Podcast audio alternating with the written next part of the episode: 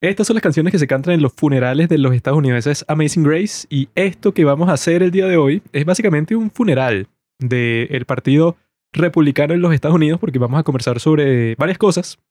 Pero la principal de esas cosas, bueno, no sé si la principal, pero una de las principales es que las elecciones del Congreso en los Estados Unidos fueron un espectáculo bastante entretenido. Nosotros hemos estudiado todo tipo de libros y revistas, artículos de revistas especializadas sobre política para poder comentar sobre este asunto nuevo que se nos enfrenta. Eso es lo que vamos a estar conversando al principio. Luego vamos a conversar sobre el documental de la FIFA, FIFA Uncovered, que salió en Netflix en donde te muestran todos los detalles sobre la corrupción de la FIFA. Como saben, el domingo comienza el Mundial, el Mundial de Qatar, y ya todo el mundo ha sabido desde hace mucho tiempo que ese Mundial, bueno, ha sido más corrupto el proceso en que se inició esa negociación para ver cuál país escogían para el mundial, bueno, fue lo más corrupto del mundo, pero en este documental es fino porque te lo detallan completamente para saber qué fue lo que en realidad pasó y ya todos lo vimos. Y la otra cosa que me gustaría hablar es sobre lo, que está pasando con Elon Musk y Twitter, porque nosotros mm. nos acabamos de abrir la cuenta de Twitter otra vez, que yo la había abierto antes cuando se rumoraba que Elon Musk iba a comprar Twitter, pero pasó un tiempo sin comprarlo y entonces las políticas extremas de censura de Twitter seguían en mm. línea. Pero ahora supuestamente ya las han quitado completamente, entonces ya podemos decir todas las barbaridades, todas las palabras prohibidas, todas las locuras que queríamos decir antes, ya las podemos decir ahora, así que si tienes Twitter, sigue a los padres del cine, es eh, arroba padres del cine. ¿Eso es verdad? ¿Qué cosa es verdad? Eso de la censura. Claro, sí, creo que fue justamente de que lo compró justo después. La palabra con N se hizo trendy topic. Todo. Entonces, bueno, ya está como que completamente libre. Y como todos los temas del día de hoy tienen que ver en cierta forma con la ley, por eso es que trajimos otra vez a nuestro amigo Arsenio, que ya se está convirtiendo en una de las personas que más ha salido en, el podcast en su historia, porque él es experto en leyes, él es doctor en leyes. Entonces, cuando tengamos una duda legal durante el capítulo, yo voy a hacer, mira tú, y ahí él va a decir, no, es que lo que pasa es que la constitución no sé qué vaina, ¿verdad? Sí. Entonces, amigos, ah, bueno, fuimos para un concierto antes de comenzar con todo, los padres del cine están activos en la movida urbana de Caracas, Venezuela. Hemos cubierto ya todos los grandes eventos de esta ciudad capital. Como prensa, pues. Y bueno, como parte pues de nuestro desarrollo cultural, llegamos a una de las mayores bandas del Caribe, Vinilo Versus. Fuimos los tres para un concierto Pablo fue con su novia. Estoy haciendo unas comillas con los, con los dedos porque yo le mm. pregunté si es su novia y me, y me dijo que no, que es su prima. Pero, o sea, yo creo en Pablo. O sea, yo no, eh, digamos, no pienso que, no sé si lo dijo de chiste, pero eso, fuimos para... No, Juanqui, es tu madre. Ah. Fuimos para ese concierto y estuvo fino de Vinilo Verso, que es una banda que, bueno, que yo me enteré en el concierto que, que comenzaron a tocar hace 16 años. Y que, ¿what? Que yo me sé como cinco o seis canciones de ellos. Y estuvo bien chévere, pues. O sea, antes tuvo una banda que se llama que Tomates Fritos. Tomates Fritos. Que no me gustó mucho. Pero Vinilo Versus, sí es buena. Tiene un estilo muy único. Es la que más me gusta de todas las bandas venezolanas que he escuchado porque por un tiempo hubo varias bandas como Los Mesoneros, como La Vida Bohem, que las escuchaba todas las, las personas que yo conocía. Y no me gustaba casi ninguna, excepto esta, ¿no? Entonces yo me sé que sí, son las canciones que ellos tocaban, no sé, que si en el 2013, 14, y una que otra más. Entonces las disfruté en el concierto cuando no me sabía la gran mayoría. Sobre todo que se burlan así que si en cualquier concierto cuando comienzan y que estamos sacando un nuevo disco que se estrena mañana y les vamos a tocar un adelanto y todo de que, que ladilla. Toca los clásicos y ya no, no me interesa mucho escuchar las canciones nuevas que tienes porque lo más probable es que no sean tan buenas como las, los grandes clásicos así. Sí. Yo fui más que nada por la experiencia del concierto, pero no conocía mucho la banda. No es de mi, de mi generación, no es de mi estilo, no es de mis géneros favoritos, ¿no? El rock. Tu estilo más es puro reggaetón. Claro. El rock and roll ya está muriendo, ¿no? Ya está muerto. Bueno, es rock, pero rock así. Eso no es rock and roll. O sea, es rock, pero creo que el, el día de hoy, cuando la gente habla de rock, lo habla, pero que si con 10 categorías Sí, distintas. El que no, esto es. eh, no, eso puede, o sea, que te Ah, dicen que esto no es rock, esto es rock fusión sí, con claro, tal. claro, eso claro, puede, o sea, tienen como que Es mil como el, formas de el decir. metal. El metal supuestamente tiene un poco de divisiones. Sí, o sea, que dicen, no, es que yo escucho heavy metal. Y que Heavy bueno, metal. eso era que si en los Trash metal. 80, pero el Eh, día de hoy hay sí, como locura. 20 metal de todo Sí, tipo, sí, pues. Es una locura. es una locura. El cobre, el hierro. ¿Qué otro metal hay? Yo, yo, yo los también, metales orgánicos, los metales inorgánicos. yo también fui como, como Juan Pablo. Por la experiencia. De porque realmente Vinilo Versus la había escuchado en conversaciones, pero nunca había escuchado una canción de Vinilo Versus. Lo que hice fue, bueno, traté de hacer la tarea antes de ir al concierto, de escuchar unas canciones y dije, coño, no suena tan, no suena tan mal. Y bueno, Tomate Frito sí me gustó. Tuvieron como dos, tres canciones que las anoté, luego las fui a buscar en casa. ¡Sí! ¡Sí! ¡Lo hice! ¡Cagué por la boca! ¡Cagué por la... Y, y la busqué en la casa y coño, bastante buena. O sea, son sonidos así como muy, tú sabes que ya tú sabes, esto lo escuché en otro lado. Aquí lo que están es como, Reciclándolo. por eso a lo mejor es tomate frito, no es un refrito ahí de, de- de los Ah, estilos, de los sonidos. Pero tres canciones, las busqué y me gustaron. Y vine los versos, coño, lo disfruté bastante. Hacía un Sí, concierto de yo- rock, yo al sonaba bastante principio- duro. Este eso. par de incultos, luego del concierto, y que, no sé, no es mi estilo. Y entonces yo lo que no dije pensé, eso, weón. dijeron algo así. No, yo lo que Y- dije es que, o sea, a ver, Maldito. Ah, ya. vacilé el sé. concierto. Fue una buena experiencia. Pero en sí, o sea, no es que la la música banda. me gustó así. No, y Criticaste y a la era- banda. Yo lo que compraría dije- el disco. Yo lo que dije es que tú también lo dijiste, ¿no? Una cosa de que el lo mismo, vocalista, la voz, yo como que el ritmo así, la música, A mí la me gustaba el rock así, la guitarra, ta, ta, ta, ta. pero la voz batería y tenía que ser como un poco más gruesa, ¿no? Pero un poco cuando más fuerte. cantaban, era como una vaina ahí toda ahí que... Todo cifrinita. Sí. Y, y yo lo que les dije a los dos fue que, bueno, que no, no le des perlas a los cerdos, como dice en la Biblia, porque no las van a saber apreciar. Son gente burda que no sabe cuáles son las verdaderas cosas que vale la pena. El ver eso, el mood era así una vaina como... taca, taca, taca, taca, taca, y así yo necesitaba un tipo que... Yo lo que le dije al mongólico este es que eso es... movía la cabeza así, así, tipo. Claro que sí, claro que sí. Yo no vi. Porque eres ciego. Yo lo que le dije a los dos enfermos estos era que este tipo sí tiene una voz bastante fuerte. O sea, tú puedes buscar varias de sus canciones. Pero no es Y la más el- fuerte. Ajá, no será la más fuerte, pero el tipo, Bueno. si lo comparas con muchos como esa, la banda que mencioné, la de la vida bohem, Claro. la voz de ese tipo, eso, también tocan rock y el tipo tiene una voz así que, "Ah, esta es nuestra fiesta, bro. En cambio, este, hay partes que sí se lanza sus gritos y que, una O vaina sea, así de recha. no, yo No, creo que canta Claro que bien, sí, bueno. canta muy bien y tal, pero Ah, eso es muy sí, distinto. Eso no a- lo dices, ¿ah? Maldito, maldito hijo de... Eso es muy distinto a, a que cante pesado, pues, porque yo puedo cantar súper bien y que... ah, ra, ra, El tipo pero- canta bien, Sí, tipo o sea, canta bien. Pero las él- notas, pero notas él loquísimas. Se nota que tiene Pero- esa conciencia de que eso, pues, de la pesadez, de la fuerza, sí. O sea, que no es así una dulzura de voz, pues, así, y que no, eso, pues, o sea, que desentona Qué completamente. Pudiera ser más fuerte, pero Exacto. ustedes estaban exagerando y que no, bueno, una voz así, no necesitaba minita. una vaina así como que... Algo así para poder vacilar y que... ¡Sí! Es eso. Yo lo que dije es eso, no, no le des perlas a los cerdos porque son gente Escuela que- de rock. Pero la mejor parte fue que los tipos prepararon todo el concierto para que su mejor canción la tocaran al final, que es Ares, que fue la que yo dije que esa la pueden buscar en YouTube. Se llama Ares de Vinilo Versus y esa es demasiado buena porque bueno, es una cuestión así toda política, bastante bien hecha con un solo de guitarra super cool. A mí me da risa que los tipos dije, bueno, gracias Venezuela, eso fue todo, nos vamos.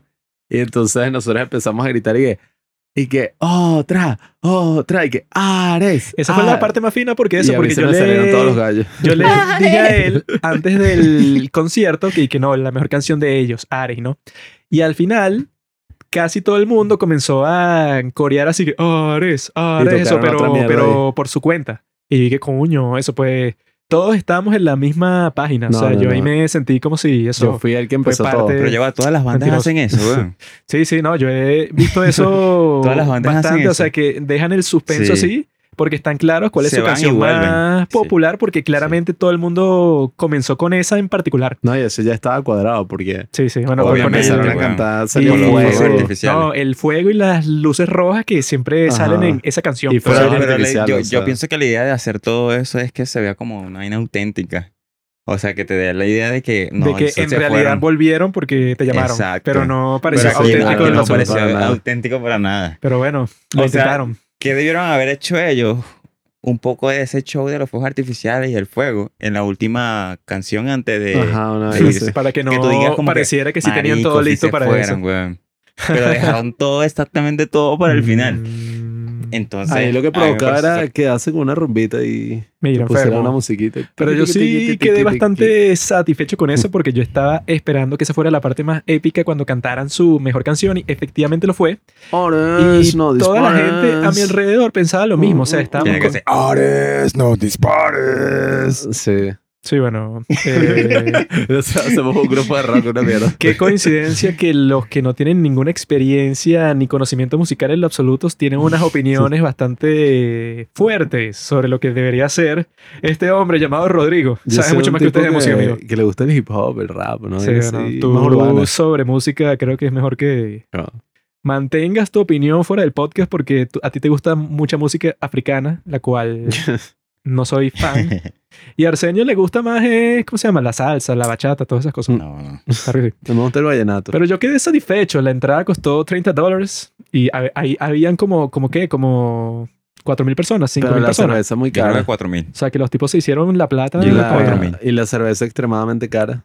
4000 Estaba por 30 casi dólares. que el triple por lo que compramos estas, porque estas son 36 cervezas. Claro, pero esta es de lata. La de lata vale un dólar. No vale un dólar.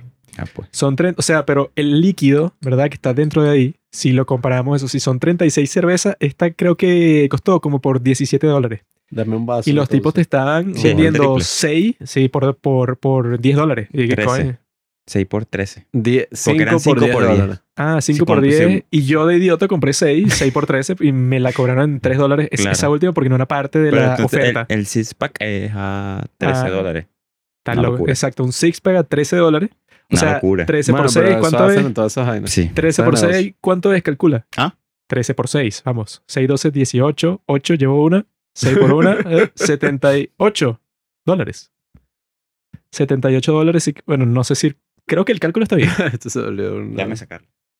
Hablando. Bueno, es que todo, ese es el negocio de 13 todos por esos 6, festivales. 78. y- Si y lo saqué, soy, y- no Stephen Hawking. Yo me acuerdo que nosotros fuimos a una discoteca como unos retrasados y, bueno, Ey, esa ey, palabra no se puede decir. ey. Eh, como unos pendejos. Fuimos a una discoteca y la cerveza nos las cobraban en 7 dólares. Mira, el matemático del podcast nos dice que si es 78, yo soy, no joda, Albert Einstein. ¿Te acuerdas que nosotros como unos tontos pagamos la cerveza en 7 dólares esta, así, de Sí, botella? Pensando que no teníamos de otra, cuando en realidad Y lo- salimos y había un bicho vendiendo cerveza en la calle a un euro. era cerveza de mierda, pero bueno, a uno no le importa mucho. que No, yo quiero que sea de marca tal. Y es Da igual. Heineken. Cerveza es la misma huevona. Sí. Pero yo creo que valió la pena ir, fue divertido, tocaron mis canciones preferidas. Él tiene así como que varias... Preferida de la banda. Ah, ¿O bueno, claro. preferidas? No preferidas No, en no. general. Mis preferidas, qué- son, en Había qué- una en qué gente que, puesto están? mis preferidas son de Mozart, de coño. Pero en todas las canciones que te gustan. ¿en qué puesto están? Chopin. Están, están como en el top 300. ¿no? Chale, Había una gente ahí que demasiado show y que se la sabía todas y... Bueno, no es por cortarles la vibra, Yo ¿no? me sabía Pero- como 3, 4. No, había gente que Pero sí yo se la dije, sabía coño, todas. a- Y todas aquí la de vinilo versos y la de tomates fritos. Ah, que sí. cuando yo veo tomates fritos, las reproducciones en YouTube son como 8000. 8900. Yo, No joda. ¿Cuántos son las de los padres del cine? La de los padres del cine son Cinco como mil. 15 mil por ahí. No. tienen más público que tomates fritos. o sea, No, que podrían relajado. hacer un, podrían ser taloneros de vinilo verso. Pero Bueno, conversando gente, ya, aquí ¿no? estamos. Eh, pero ¿qué tal? ¿Ustedes Y en tres han horas. notado que... que eso eh, es raro, ¿no? Los shows que hacen de podcast ahora, los podcasts venezolanos. en el ¿Ustedes mundo. han notado que en el metro eh, ahora la gente como que cuando va se come... eh, Eso no ah, unos Doritos. Eso sí se hacía antes, que es que haces el show en vivo, pues. Se hace el día de hoy también, mi amigo. Sí, sí, yo sé. Pero, Pero- o sea, eso viene de antes de, bueno, Falso. Pero así como gira, así. Todo es nuevo. sí, sí. Sí. Bueno, nosotros escuchábamos ese en el 2016 por ahí, ¿Cuál? el de Cracked. Ah, que no, era pero- que sí, la gira del podcast y entonces estaban que sí en un sitio y participaba la gente, pues. Ah, ok. La vieja escuela, ¿no? 2016. Solo que, claro, en ese momento no había un énfasis en video. Era todo puro audio. Ahora todo el mundo quiere es estar viendo, no sé para qué. ¿no? Pide la cara, las expresiones. Expresiones. Esto no es para ver las expresiones, esto es para escuchar y vibrar con la gente. Bueno, no necesitas ver las expresiones Hay para un eso. gran potencial del mundo de los podcasts que se está perdiendo porque todo sea puro video. Porque, Claro. ajá, ok, eso sirve para los que son más tipo talk shows, pues este mismo podcast. No, o sea, que son mucho Eh, mejor producidos, pues, o sea, que... sí, bueno. Como los de Joe Rogan, eso que si toda la gente que tú invitas es gente famosa, claro que todo el mundo lo quiere ver. No, y, y Pero si que- invitas a cualquier huevón, no sé para qué. Los que son así como conversacionales se entiende más o menos que sean con video, ¿no?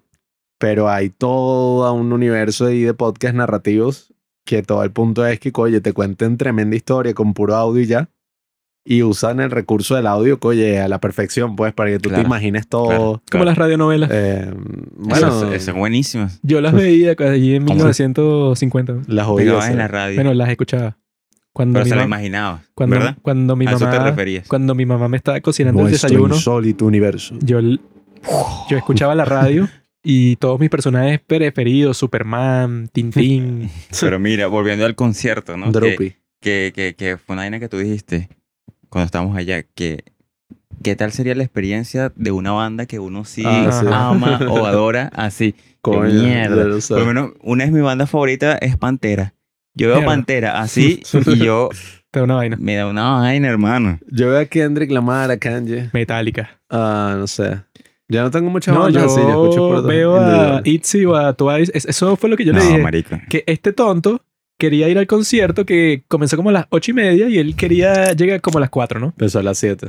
No, no. El concierto Siete de. Vinilo Versus comenzó a las ocho y media. El No, de los, tú tenías que ver tú todo que- el los show. el de taloneros. los tomates fritos. Tú que- pagaste por ver tomate frito. esos tipos que eso, pues que esas canciones las pasé por encima, no me sé ninguna y ¿Cómo no me que era gustaban. la- y que, que cura mi enfermedad? Ah, eso, esa está buena. Pero parecían como canciones cristianas. hiciste un té. Tú le cambiabas la letra y Es parecía que, era, igualito. no, es que ese sí era rock suave, pero suavecísimo, Sí. eso, sin la potencia que sí tiene el vinilo verso. Que pueda sanar. Parecía una Pero eso, pues, el punto es que este tonto, y que no, bueno, hay que llegar como, como a las 4 para poder entrar y tal. Y yo dije, mira, mi bro, esta banda es que sí, la favorita de los adolescentes desde el 2013 hasta el 2016. O sea, tampoco es que vas a ver a Michael Jackson. Bueno, yo escuché Yo que le los dije- otros conciertos de Cena Chase sí, un show, pues. claro. ¿Dónde?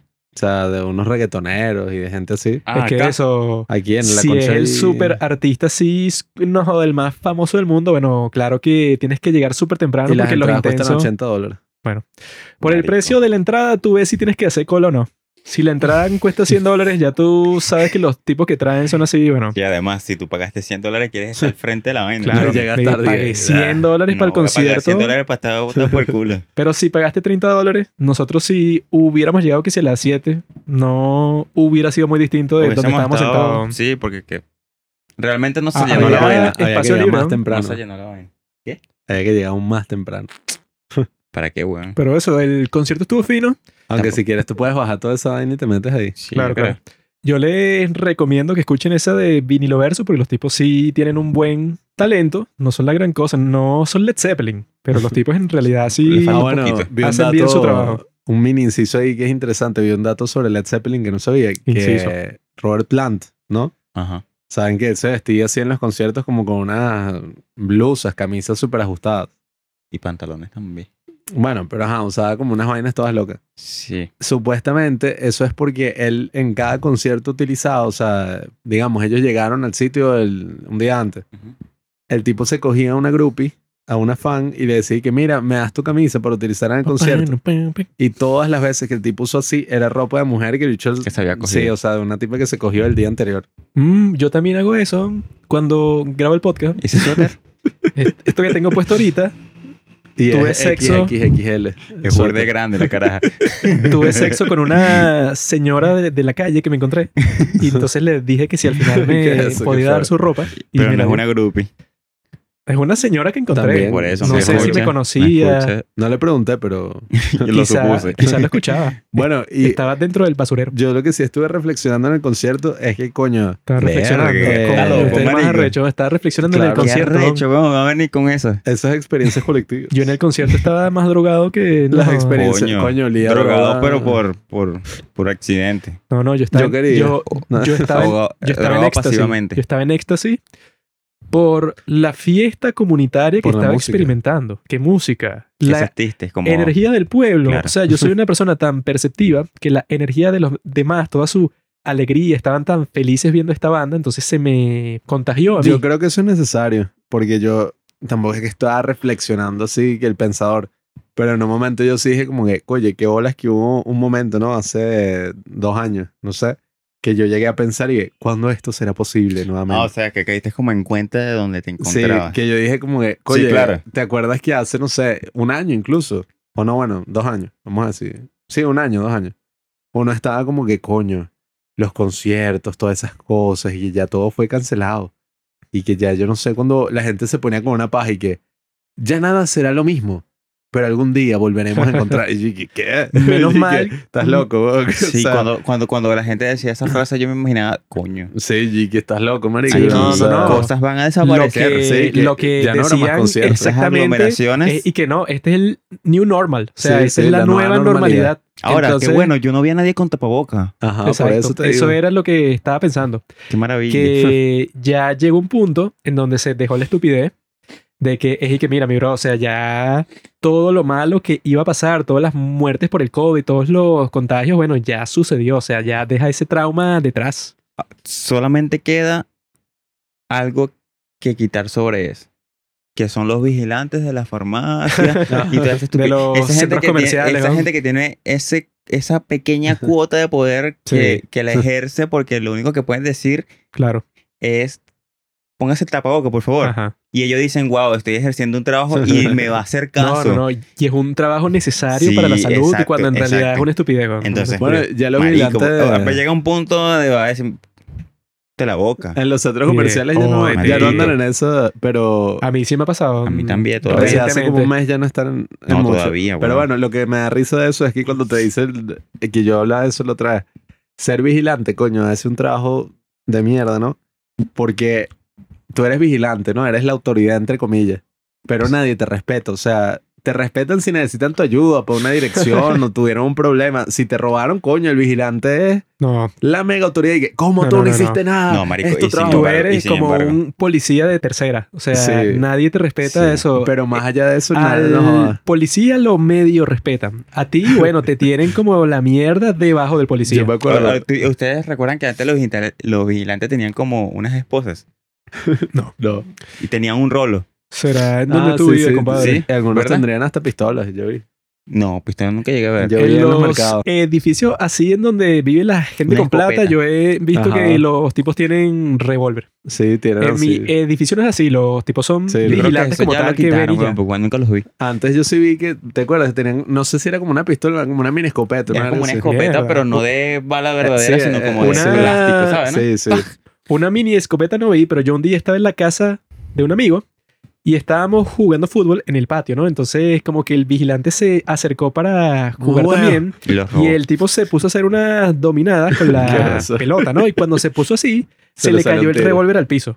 Miércoles. Todos y que mierda, este Y si tipo está armado. disparado esa vaina, Y ahí En fue que yo pensé, y, coño, nos aumentó el respeto por el tipo porque yo dije, ah, bueno, este es un vigilante como pero lo que cualquier pasa es que otro. esa arma no era, no era legal. Esa era la arma que él utilizaba para cuando saliera de vigilante. Pasó como en el Joker, pues, El o sea, arma. que el Joker está en el hospital de niños y se le cae el revólver y todo el mundo se queda y que, mierda, este Ahora, la última, la última escena así que yo vi de un vigilante sirviendo para algo en términos de seguridad eh, fue por aquí por la Candelaria, creo que se lo comenté, de un carajo que parece que había robado un bolso, ¿no? Y siempre es como, como lamentable ver esas escenas porque tú ves que el vigilante y el malandro están igual de flacos y de jodidos en la vida y es como que Son vecinos, pues, Dos personas que se encuentran en la misma situación, pero una tiene un uniforme y el otro está corriendo adelante. Bueno, eso es como cuando dicen que los policías son malandros con uniforme. O sea, que los Sí. tipos, bueno, te- entre comillas Sí, te están protegiendo, pero en Pero, realidad marico, los tipos en su vida yo dije, yo siendo ese vigilante, dejo que se vaya al carajo. Porque fíjate, estoy medio desnutrido. Me deben de pagar un salario de mierda. Voy a estar persiguiendo a alguien que Bueno, y, y a mí me da cosa. yo me- aquí es para caminar y para decirle a la gente que se ponga el tapabocas. A mí me decía cuando yo... para- bueno, es que tú estás ahí para vigilar. Exacto. Tú, El tú vigilante. no estás para detener el crimen, tú estás para decir que, oye, tú no hagas eso ya. Y en tal Policía. caso llamar, ¡Policía! ¡Agarra ese hombre! Tú estás para llamar a alguien que podría cambiar el mundo. A mí, yo cuando iba al preescolar, yo me acuerdo que me decían, Qué me mostraban Bueno, al vigilante. El preescolar. Sí, sí, y decían y que Mira, tienes que ir a- al preescolar y tal, pero vas a terminar así y señalar al vigilante. Yo, Ah, sí, sí, sí. "Oh".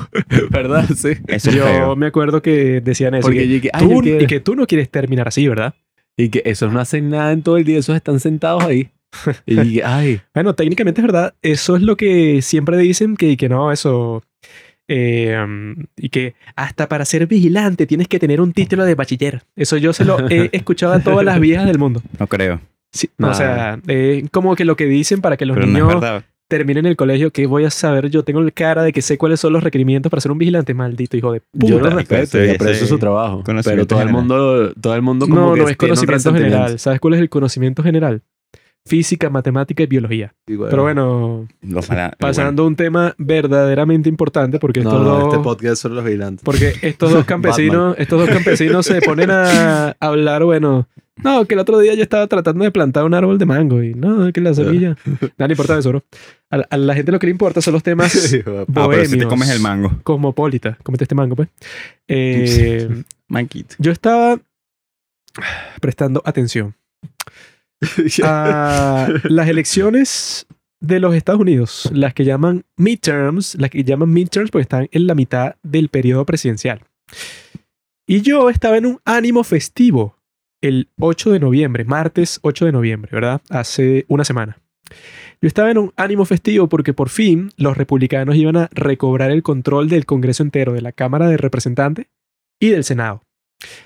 Todo el mundo está diciendo las encuestas, los canales de izquierda, que son casi todos en los Estados Unidos, CNN, NBC, MSNBC, PBS. Todo el mundo, incluso los youtubers de izquierda, todos estaban diciendo que, bueno, listo, o sea, los podcasts que yo escucho, todos estaban diciendo que venía la ola roja. La ola roja que significaba que los republicanos iban a ganar las proyecciones decían entre 20 y 30 asientos en la Cámara de, Rep- de Representantes y en el Senado tenían chance de ganar como 4 o 5 para quedar con un control como de 3 asientos de ventaja.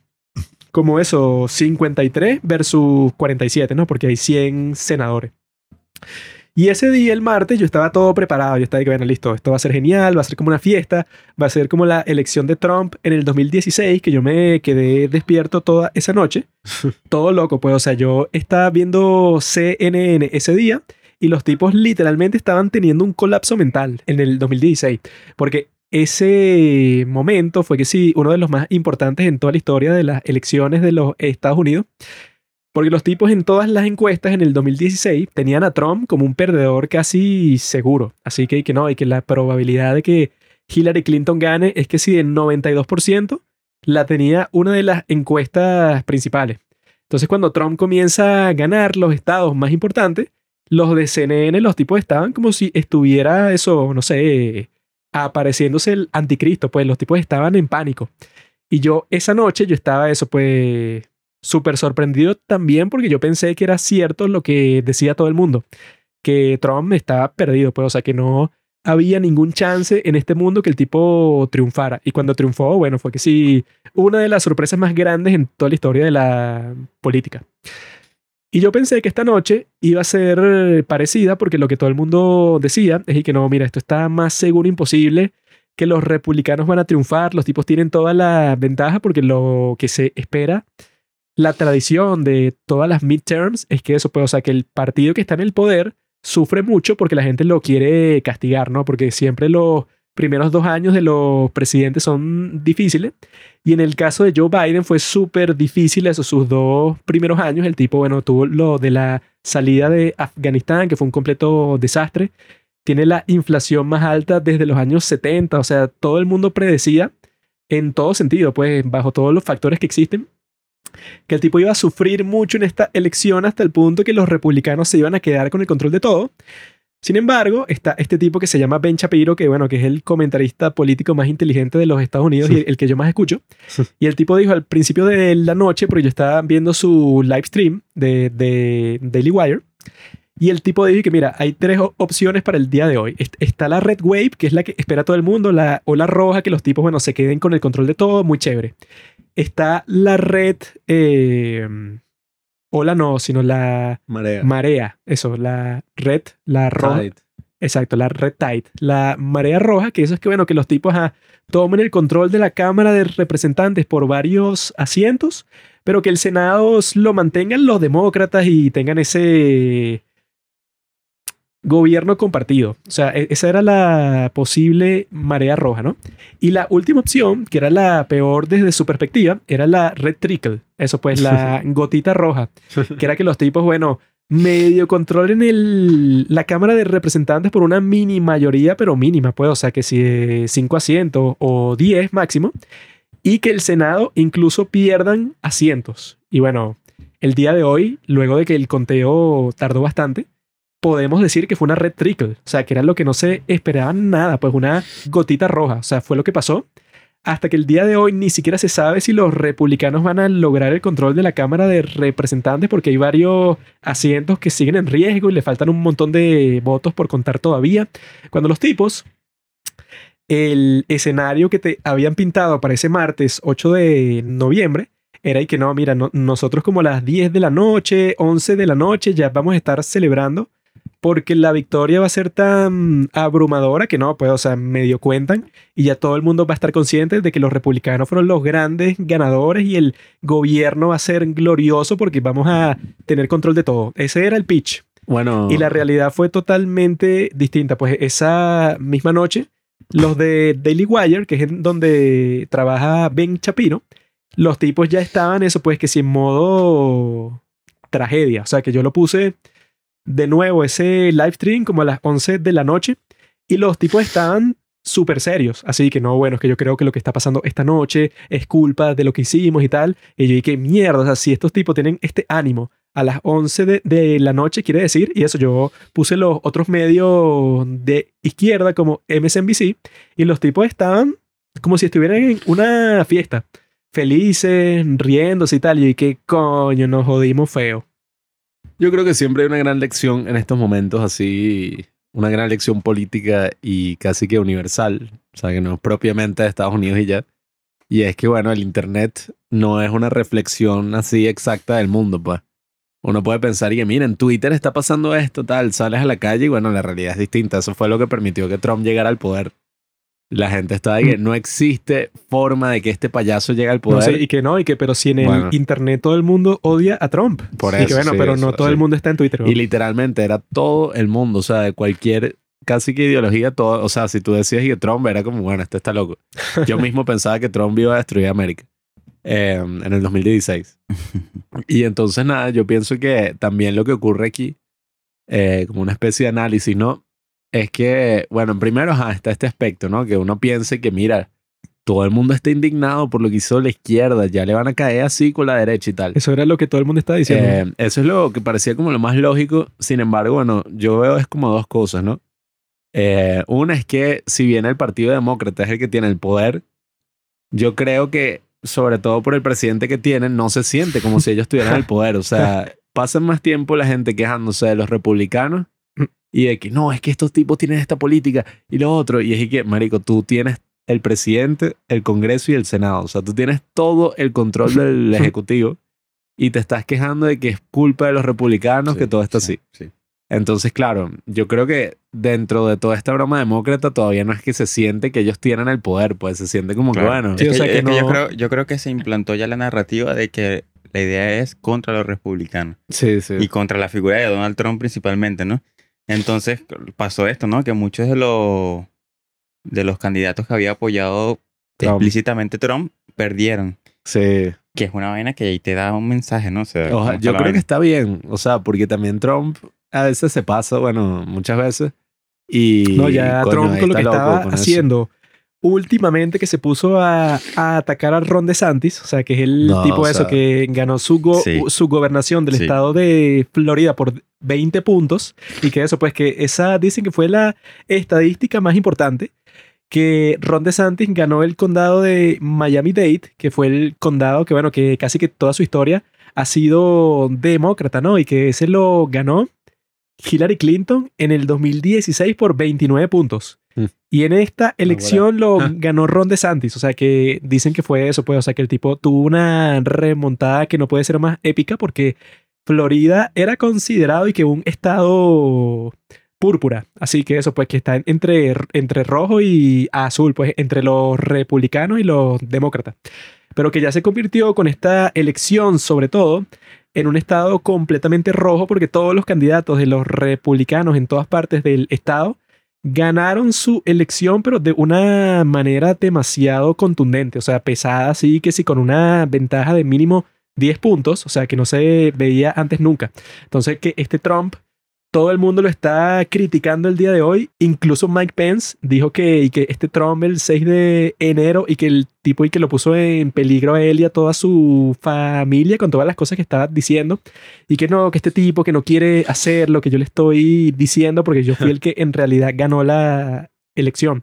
Que obviamente no ganó, pero el tipo hasta el, hasta el día de hoy, eso puede, o sea que lo que muchos dicen y fue la parte más peligrosa de todo es que la condición para que Trump te diera su apoyo era que, tú dijeras que lo del 2020 fue una farsa, fue una trampa completa. Entonces, y que candidatos que eran mucho mejores que otros, ¿verdad? En varios estados se negaron. Y como se negaron, Trump le dio el apoyo a un montón de tipos que estaban completamente locos, como está Carrie Lake y como Herschel Walker, o sea, un, un montón de tipos que sí dijeron y que, bueno, ¿sabes qué? Yo voy a decir exactamente lo que Trump quiere que yo diga para que el tipo me dé su patrocinio. Y eso puedo seguir que para mucha gente sí le parecía que ya era un extremo, así que, que bueno, yo no voy a pretender que la elección del 2020 fue fraudulenta, así que si tú me quieres sacar de mi puesto por eso, hazlo, pero no voy a venderme así tan feo de que no, yo soy trumpista 100%. es que esa es una base muy, muy débil para una candidatura. Sí. ¿no? Que simplemente un tipo me apoye. Mm. Y ya con eso yo estoy abanderado para, coño, ganar la elección. No, sí, es que Hermano, es fueron lo que tú un me decías. montón de locos. ¿eh? Es lo que tú me decías de que no sabía, ¿no? De, de este doctor Oz que se lanzó contra Fetterman. Ajá. El carajo ni siquiera era de, De Pensilvania. de Era Pensilvania. de- O sea, no- lo único que Nueva él Jersey. tenía era que Donald Trump lo estaba No apoyando. sé, no, es que fue Entonces, y que eso es hacer una política muy artificial, frágil, güey. muy no, artificial. es que fue y que voten por este tipo porque él se acaba de mudar a Pensilvania que si hace cuatro meses y fue que bueno se supone que la gente del mismo estado es la que te representa sí, no un tipo sí, sí. cualquiera Sí. No, y que mm, yo creo que esa es la gran cuestión con Trump. Que a ese tipo no le importa del partido republicano. Pues el tipo lo que quiere es ser presidente ya y tener el poder. Porque le peligroso. ¿viste? Sí, o sea, a mí no me gustaría que él fuera el candidato en el 2024. Y quizás eso es el lado positivo de estas elecciones, pues que se ve que él en verdad no tiene tanto poder como uno pensaría, ¿no? parece que se le está volteando todo el mundo porque eso antes de la elección daban por sentado como él mismo lo hizo que eso que lo que sacó que sí dos días antes y que yo voy a dar un anuncio súper importante en Maralago, eso que sí, el 15 de noviembre. Entonces, y que prepárense porque va a ser lo mejor del mundo. Entonces ya él estaba así como que asumiendo que las elecciones Iba a sonar iban a ser un éxito completamente, pero en realidad fueron un fracaso total. Pues, o sea habrá, que... que... habrá que ver qué dice. A lo mejor modificó la vaina. si es un que- tipo sensato, modifica lo que iba a decir, porque Pero No, no, yo no creo. creo. que sea un tipo sensato, porque todas las pe. cosas que ha dicho, eso se va a pues eh, estrellar durísimo. lo que menos le gustó a Ben Shapiro de toda la cosa es que este Trump estaba celebrando la derrota de uno de los congresistas republicanos ese mismo día No, porque el tipo y que no lo apoyó lo suficiente. Es Él, y que no dijo eso, pues, o sea, que la elección del 2020 fue robada, él no lo quiso decir, y cuando perdió este Trump, y que no, mira, bien bueno, lo jodieron en tal estado, y este Ben Shapiro, y que como coño, si tú, si tú supuestamente eres el líder del partido, y cuando está perdiendo uno de los congresistas del partido, tú estás celebrando, es que mira, o sea, estás totalmente preocupado por ti mismo y no por el partido. No, y que yo pienso que esa es la parte lamentable de Trump. Porque si, claro, uno diría, si Trump hubiera hecho eso, no era Donald Trump, pues era el otro tipo. Sí. Pero si el día de las elecciones él hubiera dicho como que, bueno, no se preocupen, o sea, eh, fue por el COVID, por mil cosas de saboteo, en el 2024 vamos a ganar, bueno, el triple. Claro, claro. Él decía algo así y era como que, ah, o sea, el tipo perdió, pero con la frente en alto. Con Pero gracia, el pues. tipo, o sea, perdió, pero como un estúpido, pues, y que hicieron trampa y todo es mentira y todos los que estén en mi contra son unos idiotas, tal, y no consiguió ni una sola prueba válida en nada para demostrar el supuesto fraude y todavía hay gente estúpida que, que no, yo creo que sí hubo fraude y tal, o sea, Sí, que sí. Tú dices que como, bueno, no- obviamente no hubo fraude porque lo, lo que dicen y que, bueno, no solo si hubo fraude o no, sino que la idea es que, bueno, hubo suficiente fraude para que tú perdieras. Porque eso, ponte que sí hubo fraude, entonces tú perdiste como que 10.000 votos en un estado importante y tal. Pero la derrota de Trump dependía de que no, bueno, que si tú querías ganar, tenían que sabotearte como en cuatro estados distintos al mismo tiempo por un número muy particular de votos. Eso obviamente no pasó porque es demasiado complicado eso, pues, y que no, que si en Pensilvania, en Arizona y en Georgia todos al mismo tiempo conspiraron para que tú y que eso no pasó, weón. Eso pues, máximo, lo que máximo pudo haber pasado es que tú habrás perdido que si algún estado pequeño que no importaba mucho porque te hicieron trampa. Porque eso, porque no necesitaba tanta trampa para que tú perdieras, porque eso son pocos votos. Pero ya cuando estás hablando de un montón de estados que tienen a millones de personas, y que bueno, para que se te haga trampa en esa escala es casi imposible, así que no inventes. Es que yo creo que cuando Donald Trump ahí niega los resultados, como que trató de satisfacer a una minoría, que es esa minoría radical, ¿me Sí, entiendes? Sí, bueno, Que eso esperaba es lo exactamente que eso. llaman su base. o sea, que, que, bueno, los, los que te aman completamente Claro, y están dispuestos a creer lo que tú digas, cualquier Pero Pero de igual manera, eso, sí, pequeño. eso sigue siendo una minoría, ¿me entiendes? Claro. Y Sí, con sí. eso no vas a ganar una Dicen- próxima elección. Dicen que es eso, pues, que sí, como el 28% del partido. Por eso. O sea, que, Por es eso. que bueno, son los tipos que te aman incondicionalmente, entonces tú los quieres satisfacer, pero para hacerlo te inventaste Por eso. Es que, una es que estupidez ya Donald. Trump está en el, en, el, en, el, en el punto donde él cree que es superior al Partido Republicano, pero por lejos. relajado. Es tal cual como Cristiano Ronaldo en el Manchester United. Ah, está ¿Sabes? claro. Está, más a- está, está mucho más allá del Manchester y coño, yo puedo criticar todo, a mí me tienen que, que, que, que jalar bola. No, eso puede y eso que se le voltea la tortilla. pues. Se le voltea la tortilla porque es una vaina que está en contra de, No, y que eso puede, de o la que opinión común. la institución del partido republicano tiene como Marico, por Dios. 180 años. Por y Dios. tú ganaste la elección del elección. 2016 y listo. Eso fue todo lo que hiciste. Tú no has hecho más nada por todo el partido. No, y Así que tampoco creas que eres el salvador. Hay otro aspecto que me parece importante también, ¿no? Analizando las elecciones estas. Y es que a mí, en lo personal, pues viendo lo que está ocurriendo en Estados Unidos y tal, eh, yo sí obviamente me inclino mucho más a la derecha, o sea, en general. Y me gusta un poco de lo que están haciendo muchos republicanos y tal, sobre todo en el contexto que tienen esos tipos locos que tienen gente ahí metida que, bueno, o sea, tienen unas declaraciones escandalosas y a nadie le importa porque son de la izquierda, pues, son demócratas. Sin embargo, yo pienso que también el gran problema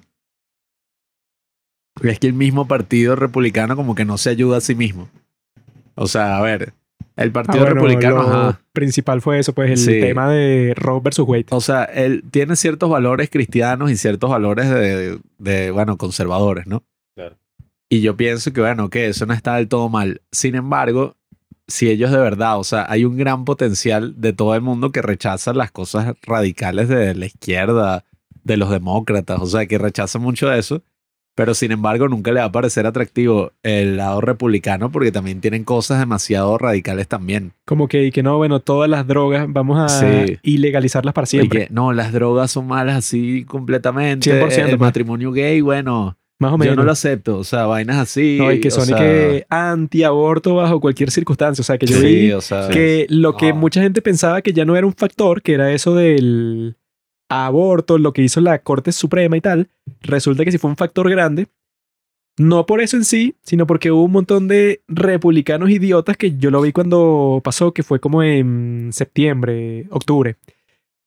Lindsey Graham y este tipo Kevin McCarthy, que es el- era el líder de la minoría en la Cámara de Representantes, esos dos idiotas dijeron y que bueno, tengan cuidado, porque si nosotros ganamos la mayoría que estamos buscando, bueno, entonces vamos a sacar una ley para que el aborto sea ilegal, que esté prohibido en todos los Estados Unidos. Y que maldito idiota. ¿cómo vas a estar diciendo eso? O sea, primero que es una ley súper estúpida, porque todo el punto del veredicto de la Corte Suprema, la razón por la que fue aprobado por tanta gente, era porque, ah, bueno, fino, ahora los estados van a volver a tener el poder de regular ese asunto por sus propios Claro, medios. Entonces, claro. eso, si tú vives en Nueva York, ese derecho para ti nunca va a estar en peligro porque es que si el estado más demócrata de todos. Claro. Pero si tú vives, no sé, que si en Kentucky, te jodiste, ¿no?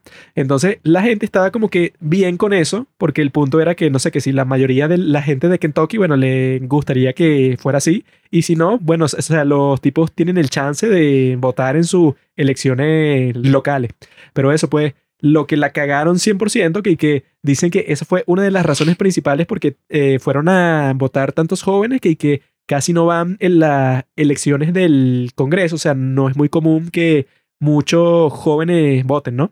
Pero y que en esta sí fue eh, gigante, o sea, el grupo de gente que fue a votar, sobre todo porque les daba miedo que los republicanos, si obtenían una mayoría lo suficientemente grande, iban a sacar la ley más estúpida de todos los tiempos, prohibiendo el aborto en todo el país, que sí iba a ser, bueno, el peor error de toda la historia. Y que eso, Porque claro, exactamente, cuando revoca, digamos, la Corte Suprema esa decisión, lo que está más o menos es otorgándole autonomía a cada estado. exacto. Ahora, si tú haces una ley que le quita esa La autonomía, autonomía, sí. estás volviendo a lo mismo de antes, No, pero lado, negativamente. sí. Estás quitándole toda la lógica que hizo que mucha gente Exacto. neutral apoyara lo que hizo la Corte Suprema Exacto. con lo que estás haciendo es que, bueno, estás cayendo en el miedo de toda la gente. O sea, que Es una que- tontería. Es que en realidad a ti no te interesaba que la gente tuviera la opción, sino que lo que tú querías era prohibirlo. Y es Sí, que, sí. bueno, weón, obviamente que prohibirlo no es popular. Entonces eso, primero, no lo hagas. Y segundo, si lo vas a hacer, no lo digas. O sea, esas son las dos cosas. Exacto. No lo digas porque cuando lo dices, motivaste a millones de jóvenes que no iban a votar porque no les importa mucho a decir y que no, esto en realidad es muy importante porque estos tipos están locos. Y la cosa que hizo Biden, que me pareció una de las mejores trampas políticas de los últimos tiempos, es que el tipo hace como tres semanas aprobó lo de que no, y que le vamos a perdonar, creo que eran como 20 mil dólares. 10 mil, a- 10 mil. 10 mil dólares a la gente de eso, pues, o sea, que debe préstamos estudiantiles al gobierno. El tipo hizo un decreto, pues, una orden ejecutiva que lo iba a hacer, pues, un compromiso así presidencial. Y hace como dos días, o sea, después de la elección, salió un juez diciendo que eso no era constitucional, o sea, que lo va a bloquear. Entonces, bueno, para un montón de gente que le pareció genial que le quitaran esa deuda y que seguro fue a votar particularmente por eso, Por fue supuesto. que, bueno, se jodieron porque el juez le dijo que no puede pasar y que, bueno, que si su- suena así, pues, o sea, porque esa es una de las técnicas más viejas de toda la historia, pues, y que, bueno, yo te voy a perdonar la deuda, que eso y que lo hacían desde la antigüedad del imperio romano. Que eso, pues, o sea, que, que los La nuevos cónsules se lanzaban y que sabes que yo soy un tipo que está a favor del pueblo, entonces yo voy a eso, voy a no quitarles deudas, sino lo que llamaban y que borrar las tablas, eso y que borrón y cuenta nueva, porque eso pues y que las deudas todas están en tablas. Entonces yo las voy a borrar todas, eso cuando yo sea cónsul, las deudas de todos desaparecen. Obviamente que cuando la gente escucha eso, todos votan por ti Por porque dicen y que bueno, qué chévere, esta es la mejor oferta del mundo. Si yo estoy matándome para pagar esta deuda y el tipo la va a eliminar 100% porque va a ser el más poderoso, obviamente, pues esa es la técnica más fácil del mundo. Y en esta ni siquiera fue así, sino que era una ilusión, pues, o sea, que se lo prometieron y al final no va a pasar. Sí, es que, oye, bueno, esa estrategia está cool. Eso es como cuando en las bromas del colegio Ah, decían puras propuestas que no estaba claro y bueno, eso nunca va a pasar, pero suena cool y que... Eh, los recreos van a ser de dos Sí, horas, una que vez así. los así. recreos serán más largos, haremos el baile estudiantil, eh, Ah, sí. haremos todo tipo de fiestas y Era lo tal. más que, ambicioso del bueno, mundo. No van a hacer absolutamente nada, No, pero y bueno. lo que hacían al final es que, y que bueno, ahora cuando vayan para la clase de educación física hay más pelota. Porque Sí, la no, compramos con... pueden utilizar medias de otros colores que no sea blanco. O sea, negro, azul o blanco. Yo me acuerdo que una vez que firmen aquí para cambiar el color de las medias. y yo, ah, No jodas. ¿A quién le importa Eh, eso? Pero, pero yo sí pienso que, coño, el Partido Republicano en Estados Unidos como que no, no se termina de ayudar. Porque el gran problema que existe, ¿no? De la polarización y todo esto, se da porque yo creo que a la larga nadie es puramente republicano o demócrata, pues. O sea, todos tenemos opiniones que, bueno, en algún punto tú vas a tener una opinión que se va más hacia el lado demócrata eh, y otra opinión que se va más hacia el lado republicano. Pero cuando tú dices, no, no, no, tú tienes que ser 100% aquí, se convierte en una cosa tan radical que, oye, yo estoy 100% seguro que si los republicanos dejaran de lado quizás algunas de esas partes más así conservadoras, tendría una mayoría, bueno, como lo de ser pro aborto 100%. O sea, que Sí, o dicen sea. que, bueno, que hay ciertos aspectos positivos de lo que pasó el martes, como eso, pues que en Florida la mayoría del voto latino en un montón de sectores fue para los republicanos, pues, o sea, que dicen que mucha gente en el Partido Demócrata pensó durante bastante tiempo que, que no, claro, es que los latinos como son una minoría que ha sido Ah. oprimida, entonces los tipos van a ser como los negros en los Estados Unidos, que casi siempre el 80% vota por nuestro partido. Entonces eso, les conviene que entre gente desde el sur, porque los tipos van a decir que, bueno, ellos tarde o temprano van a estar votando por nosotros. Pero lo que está pasando es que los tipos están votando cada vez más, o sea, que, que por Trump en el 2020 votaron muchísimos más latinos, que si un 15% más de los que votaron en el 2016. Pues, o sea, que un 15% en, en cuatro años es, una, es un aumento inmenso. ¿no? Y, y precisamente por los latinos, ¿no? Que están entrando, son en su mayoría víctimas de un régimen, bueno, de izquierda. Claro, por supuesto. Sí. Entonces, Hay obviamente... gente que ya viene medio traumatizada de estas de experiencias cualquier cosa que tenga que ver izquierda. con socialismo. Entonces, cualquier cosa que tú asocias con, con izquierda, dicen, no. ya se No, va a y, y que querían voltear la tortilla. Yo vi que en Florida, en el 2020, habían puesto una ficha que eran los ojos de Chávez, Ajá. así, y era y que Trump, una vaina así, como que no caigas de nuevo en la trampa. Ah, sí, claro. sí, sí, yo he Claro. Visto que- que sí, sí, Eso es inteligente. en estos tiempos Pero eso no sirvió para... hay un montón de gente y que no, bueno, es que Chávez y Trump son casi lo mismo, pues, o sea, son populistas, son Claro, tipos que quieren claro. todo el poder para él y yo que, Claro. mi bro, el contexto político y cultural de Venezuela y de los Estados Unidos no tiene absolutamente nada que ver en ningún sentido, pues, o sea, es todo distinto, o sea, Chávez era un militar que hizo un golpe de estado antes de ser elegido presidente, que estuvo preso por eso, o sea, compararlo con Trump, es que los dos eh, hacen cosas como que para llamar la atención. un Y que, bueno, revolucionario, o sea, todos bola. los políticos hacen todo lo que pueden para llamar la atención. Eso no Sí. quiere decir que Trump y Chávez se parezcan en ningún sentido. Ese es un problema que está muy evidente con, en Estados Unidos con el tema del fascismo. Que como que no te pueden dar una definición de qué es el fascismo. Fascismo es cuando ajá. tú no quieres que los trans usen el baño del género que piensen que Sí, se sea, identifican. Allá hay ah, una obsesión con la palabra fascista, tanto sí que existe este grupo Antifa que, bueno, son unos depravados ahí. no, o sea, que, eh, y que no, mira, nuestro nombre es antifascista. Si tú estás contra nosotros, quiere decir que eres un fascista, no importa quién seas. Sí, y, y se siente como una teoría de conspiración, pues, o sea, gente buscando fascismo en todas partes y que, no. Eh, yo vi incluso, yo vi un video de un tipo que a mí me gustó burda lo que habla de cine, pero él mismo como que reconocí que, mira, soy un idiota. O sea, voy a dejar de hacer videos sobre este tema porque yo no sé de política. Pero el tipo había dicho que, según la definición de Humberto Eco, estas son las cosas que caracterizan un régimen fascista. Y que, bueno, cada una de esas cosas está en distintos regímenes que no son, o sea, fascistas. o Sí, sea, sí, y el tipo sí. dice, para tú definir que algo es fascista, o sea, un régimen y tal, es donde se creen narrativas de nosotros versus ellos. Y y que, bueno, esos eso son- pasa, sí, o sea, Esas son todas las elecciones en toda la historia de la humanidad. weón. sí, o sea, y que Toda la literalmente, historia de la política, hermano. y cualquier cosa autoritaria ellos usa son unos eso, o sea, malditos y nosotros somos buenos. Y que, Y que cualquier cosa usa eso. O sea, entonces existe como que esa obsesión por todas esas cosas y donde verdaderamente existe fascismo, que es en Rusia, por ejemplo, y lo Mm. que está pasando con Ucrania, Verga. nadie le está parando a eso. Pues como que no, bueno, es mentira. Pero es eso que dicho- eso- eso- esos términos son tan relativos que a veces usarlos es caer como en esa misma lógica de acusar al otro de vainas que solamente para denigrarlo. Porque Rusia dice que lo que está pasando en Ucrania es un fascismo, ¿me claro, entiendes? Bueno, no, son unos Y- nazis todos. E igual, igual que Eso- eso- fascismo, ese nazi, tema de Rusia es interesante. igual, eh, eh, nazismo, nazi, ultraderecha, ultraizquierda, siempre son como para tratar de desacreditar esa oposición como una Eso- vaina radical que no es admisible en ninguna Eso discusión. le dijo George Orwell, que se andaban burlando de él y que, "Ah, qué frase tan estúpida, pero bueno, tiene razón.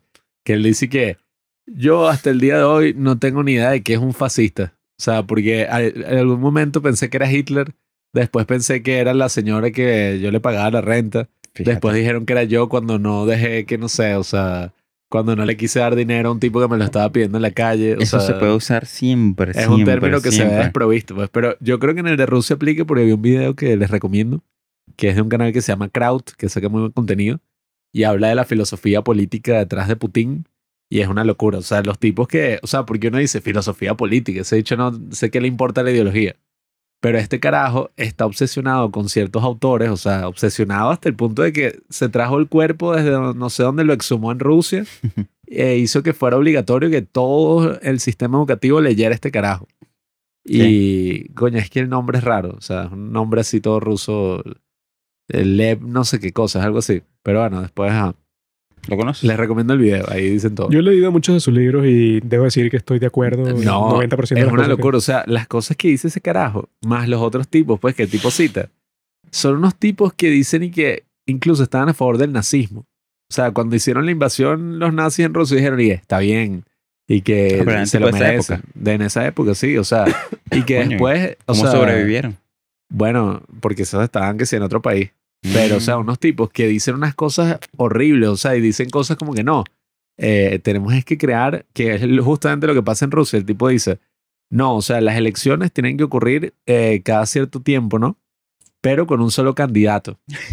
para que sea un ritual que hace todo el pueblo de humillarse a sí mismo y decir, mira, nosotros somos tan salvajes que nunca vamos a tener control político y te lo damos a ti. Bueno, ¿En hay ciertos pueblos que necesitan un maestro. Bueno, él dice, esa es la relación política, pues maestro-esclavo. Y dice que literalmente todas las elecciones tienen que ser eso, pues un ritual que se hace que el ruso, para renunciar, pues. el ruso es como un perro. Necesita siempre un tipo que le ponga disciplina, que le diga hacia dónde va a ir, cuando lo saca a pasear. Bueno, el, el ruso realmente es un pueblo bastante Autoritario. ignorante y chimbo. Bueno, el, Bueno, chimbo. yo vi que, que no, hay una encuesta que, que, bueno, que le preguntan a los rusos y que, bueno, ¿qué prefieres tú? ¿Lo que vives el día de hoy o los tiempos de la Unión Soviética? Y que, bueno, que si el 70% dice que en la Unión Soviética estábamos mejor y que, bueno, No, pero sabes que, no sé, bueno, yo vi esta información hace mucho tiempo. No la tengo muy fresca, pero recuerdo que era una vaina que Rusia funciona de una manera terrible respecto a, a Moscú y los otros Ah, estados. Una No, vaina o sea que Moscú es como el que- centro, como una, como un país dentro del país. no, eso que, donde los que viven en Moscú tienen unos privilegios que los que viven afuera no, no tienen ningún privilegio. tienen como tres ciudades que la arreglan, o sea, que están como que preocupados porque la gente que vive ahí como viva bien, pero que si tú vives en un pueblo en Siberia, es que, bueno, eso Ajá, y, tú no, y tú no puedes migrar Exacto. de, de fuera de, Claro. de- de Moscú a, a- Eso a- al a Moscú. gobierno no le interesa si Es tú vives en un pueblito weón. así. No, o sea, tú puedes ir a visitar, pero tú no puedes estar y que no, yo voy a vivir en Moscú ahora. Es una locura. Tienes que es una locura. pedir un mega permiso que te cuesta un montón de plata. Existe esclavitud en Rusia. Ah, existe es- esclavitud en casi cualquier parte del mundo, pero eso es porque el capitalismo explota a los trabajadores. Pero en Rusia no debería existir. ¿Qué tienes en contra del capitalismo? No, pero eso, Rusia y los Estados Unidos están casi en el mismo nivel. Porque Donald ese es el Trump, argumento que se sacan siempre Donald Trump es un representante de Rusia. del sombrero. que Él lo pusieron ahí. Mira, eh, tal país existe, no sé, esclavitud. Y eh, bueno, en Estados Unidos también. Eso fue lo que dijo una de nuestras profesoras, que yo le dije que ¿Cuál? no voy a decir cuál porque soy un tipo discreto, pero dijo y que no, y que lo que pasa es que yo, yo le dije que no, es que en China existen campos de concentración.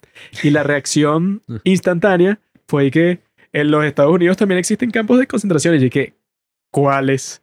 Y fue que no, la gente que entra desde México, que los ponen en unos campos. Y yo dije, Qué y mentira. que esos son centros en donde te detienen porque estás intentando Bueno, entrar a los. Estados Unidos. Si tú entras ilegalmente, Pero- no ningún un campo de poco de concentración. situación. Pero estás o sea- entrando a un sitio en donde quieres estar, ¿no? o sea, Exacto, ¿cómo se asemeja eso a un campo de concentración en donde te llevan a la fuerza? ¿no? No, y te llevan ahí, según, no sé cuál será la narrativa. Y claro, estás en ese campo de detención 20 años. No, es O sea, imposible. Ay, Estás ahí estás cinco ahí, minutos sí, y o después sea. te dejan suelto porque los demócratas tienen eso todo planeado para que eso se convierta en los nuevos votantes. ¿no? ¿no? Y se joda ese país. No, es que eso, uno de los factores principales que nosotros vimos en esa elección que le estaba diciendo a Arsenio, que eso pues, o sea, que sí, eso sí fue que sí lo más penoso de todo lo que pasó, que fue la victoria de John Fetterman en Pensilvania para el Senado. Porque ese asunto fue que sí el más destacado de toda la elección, porque ese tipo le dio un derrame cerebral en plena campaña. Entonces él, ¿verdad? Es un izquierdista, pero súper radical, así, tipo Bernie Sanders. Y el tipo cuando le da el derrame cerebral, todo el mundo pensó de que, bueno, este tipo ya estará fuera de la competencia porque cómo va a seguir luego de que pasa por un problema de salud tan serio.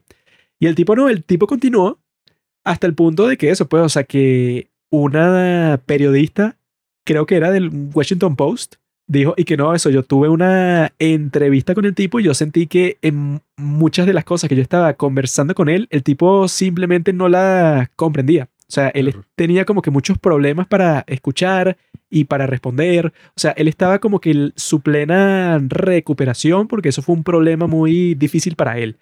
Hasta el punto de que el tipo solo aceptó a tener un debate con el Dr. Oz, que era su rival, hasta luego de que la votación temprana para la elección del 8 de noviembre ya había comenzado. O sea, él y que no, bueno, yo no voy a tener ningún debate antes, porque él sabía que si lo tenía, se iba a humillar completamente y fue lo que pasó. El tipo, eso fue, creo que el, como el 5 de noviembre, el 4, por ahí. Y el tipo, bueno, todo el mundo se burló de él, pues, o sea, no una burla así como que maliciosa, porque todo el mundo estaba consciente de cuál era su problema, eso que le dio un derrame cerebral, sino que el tipo eso le hacían cualquier pregunta, como la principal que le hacen, porque eso, porque en Pensilvania se hace mucho fracking, ¿no? Entonces, una de las preguntas principales siempre es, y que mira, ¿estás a favor del fracking? Sí o no, ¿no? Y el tipo cuando le preguntan eso, él y que yo sí, es- eh, yo estaba, yo estoy, yo no, eh, yo estaba, yo, yo voy a estar cuando yo, cuando a mí me elijan, yo voy a ver si yo sí estoy, yo no estoy. Esa fue la respuesta, ¿no? así, pero exactamente así. Entonces cuando la gente vio eso y que bueno, si eso te pasa en un debate, ¿qué clase de senador vas a ser tú? Porque tú claramente tienes muchos problemas de todo sentido, hasta el punto de que en el debate le tuvieron que poner subtítulos frente a él porque él no sabían si iba a comprender completamente las preguntas que le hacían. Entonces se las tenían que poner en una pantalla frente a él porque tiene todavía muchos problemas de coordinación y de comprender las cosas básicas. Y ese tipo ganó como por 4%, o sea que es bastante cómodo porque ese estado está como que bastante mixto, pues, o sea, no es completamente de un partido ni de otro. Entonces la gente decía que, bueno, la única forma que un candidato que le dio un derrame cerebral en plena campaña pueda ganar es porque el partido opuesto hizo el peor trabajo posible. O sea, un candidato así no gana bajo ninguna circunstancia a menos que el otro candidato todo el mundo piense que es un estúpido. O sea que Ben Shapiro dice que la primera regla de la política es que tú hagas que sea muy fácil votar por ti, pero que sea muy difícil votar por tu oponente. Y él dice que, que, bueno, así habrá sido de difícil votar por el Dr. Oz, que fue el candidato que Trump apoyó, para que este tipo, que eso, pues, que radical de izquierda, un tipo que dijo que se oponía al fracking hace varios años y cuando se lo preguntan de nuevo, bueno, da una respuesta que nadie sabe qué coño dijo. Y un tipo eso, pues, o sea, que la performance que él tuvo en el debate, todo el mundo eso, pero que todo el mundo, hasta la gente de, de- de- de su propio partido, dije que, bueno, esto fue una cuestión vergonzosa. Que ese tipo gane, todo el mundo decía y que, bueno, se va a ser el, uno de los medidores principales de la elección. Pues, o sea, si un tipo así gana, quiere decir que, bueno, que no viene ninguna ola roja. Y el tipo triunfó, bueno, por un porcentaje relativamente grande. Y eso, pues, o sea, que eso es lo que encapsula que si el resto de las elecciones del resto del país. Porque el tipo, eso, si tú lo ves como da un discurso, o si tú lo ves como se expresa eso, pues sobre las preguntas difíciles que le hacen como político, el tipo, bueno, no tiene como madera de candidato para nada. Y la única razón por la que ganó es porque Trump tuvo el capricho de patrocinar a un tipo que, bueno, que ni siquiera era del Estado y un tipo que eso, que se burlaban de él como hace cuatro meses, porque el tipo no hacía campaña. O sea, él no estaba ni en el Estado, estaba ahí que en su casa de verano, hizo como dos entrevistas y no hacía discursos cuando este tipo, incluso con el derrame cerebral y todo, hizo más campaña que él. O sea, iba para un montón de partes del Estado para dar discursos, o sea, que dicen que, sobre todo si es una campaña para el Senado Nacional, tú tienes que estar literalmente casi que todo el día, todos los días, dando discursos en todas las partes del estado, porque muchos estados son grandísimos, o sea, son que si el tamaño de un país, o sea, si tú quieres ser gobernador, que si de Texas, bueno, eso es como si tú quieras ser presidente de Francia, porque Texas creo que incluso es más grande que Francia. Entonces, eso, si tú tienes que estar por todo el estado dando discursos, es algo cansón. Entonces, dicen que este tipo, el Dr. Oz, que era el oponente de este tipo, no hacía nada, pues, o sea, no- como que ni quería participar. Y en la primaria, el tipo estaba contra un candidato que todo el mundo decía que era 10.000 veces mejor, pero el tipo no le dobló la rodilla a Trump, sino que él dije que no, mira, yo no, esté, o sea, yo no tengo ninguna asociación contigo, pues yo soy un candidato que cree en estas cosas, pero no necesito tu patrocinio. Y no se lo dio y perdió. Y el que ganó fue Dr. Oz, eso para esa primaria republicana. Y eso, pues, ese fue uno de los casos, pero hubo como seis casos en el Senado, que este Trump, eso pues en el de Georgia, puso un tipo que era exjugador de fútbol americano, porque el tipo eso fue el que se comprometió con él, Herschel Walker. Y era que, o sea, el tipo lo escogió sobre otro candidato que, que todo el mundo decía que era mucho mejor y que tenía mucha experiencia y tal, y que entonces eso puede, o sea, es como que una serie de fracasos, pero fracasos tontos porque no era nada obligado. No era así que, que no, es que tuvo que ser así porque este candidato fue el que ganó la primaria contra todo pronóstico en el estado y tal, sino que muchos ya están diciendo eso, todo señalan a Trump como el culpable porque fue el tipo principal eso, pues, o sea, que se opuso a los candidatos que ya estaban establecidos para imponer el suyo, porque él, bueno, quería llevarse todo el crédito por la victoria, pero al final no hubo victoria. Yo creo que esa es como la mayor conclusión que se puede sacar en cuanto a eso de las elecciones y lo que va a implicar para el futuro de América, para las próximas elecciones, que bueno, también pueden estar interesantes porque, ajá, quién sabe qué carajo va a ser el Partido Demócrata en el 2024, o sea, cómo será ese panorama tal, pero ya te van dando unos indicativos. Ahí el filósofo que decía se llama Iván Ilin, ¿Qué? eh, ¿El ruso? el de Putin, sí. De Putin. Y que Putin también tiene ahí algunas frases y, y como influencias de Carl Schmitt en cuanto a la economía. Ah, bueno. Entonces, ah, o sea, como No, carajo, no es bueno. O sea, es un como, nazi. como Ah, carajo Pero Putin, Karen Schmidt es un constitucionalista. un hijo de puta es lo que merece la Pero no es muerte. de la economía. No, o sea, respecto, no, ya. Sobre cómo está organizado el Estado El Estado, claro. eh, y cómo se, eh, cómo es que funciona, creo que es la Claro, claro, cuestión. claro. Eso sí lo sabes, ¿no? No la economía Nazi. en general del país. Coño, Karen Schmidt es súper Pero ese reconocido. dicho, ahí te cuentan la historia del mismo Carl Schmitt que yo no la conocía. Y es un hijo de puta. O sea, el tipo y que fue nazi hasta que se murió. Sí. Y fue tan así que el carajo, o sea, cuando murió Hitler y se acabó eso, el bicho se fue para el coño Ese es tu Eh, héroe, Arsenio. y se fue para España. O sea, No, se Karen fue para Schmidt- España con Karen Franco Schmidt, y eh, después para Chile con Pinochet. Karen Schmidt tiene un libro que se llama Teoría de la Constitución, que es como el libro que fundamentó todo el ordenamiento jurídico del régimen nazi. Y Karen Schmidt siempre fue nazi. Sí, Incluso después de que cae el régimen nazi, el bicho sale en una foto, así con toda su familia, toda su vaina, y el bicho sale con la mano levantada, así haciendo el saludo nazi. Un así maldito loco, No, y se fue a ayudar a Franco porque fue el único así, pues, que lo podía recibir. Y después se fue a ayudar a Pinochet en la Constitución, que O sea, por que es eso un que- tipo, bueno, eh, Sí, es como. Pitbull. Mr. Worldwide, el tipo que está en mucha todas gente partes, por todo lo eso quiere. también criticaba la constitución esta de Chile. Porque dice que, bueno, o sea, la gente que ayudó a hacer esa vaina, bueno, Carl Schmidt, por ejemplo. Bueno, pero es mejor que la No, haga pero el Karen tipo- Schmidt que la hagan un grupo de indígenas trans como la nueva constitución de Chile. No, pero el tipo teóricamente sí, sobre el derecho constitucional, tiene cosas muy interesantes. No funciona así, Arsenio. Ah, ¿no? No funciona así. No. Porque Hitler, si es por eso, también tenía cosas interesantes sobre su carácter, pero Bueno. Funciona así a menos que sea Sí. nazi. si era, exacto, si era un hijo de puta. Y que no, bueno, este tipo tiene unas cosas interesantes. El único problema fue que mató a sus hijos. Pero eso fue después de todo lo que escribió. Todo pues, eso de separar el arte del artista, el escritor, de su obra, tal. ¿No?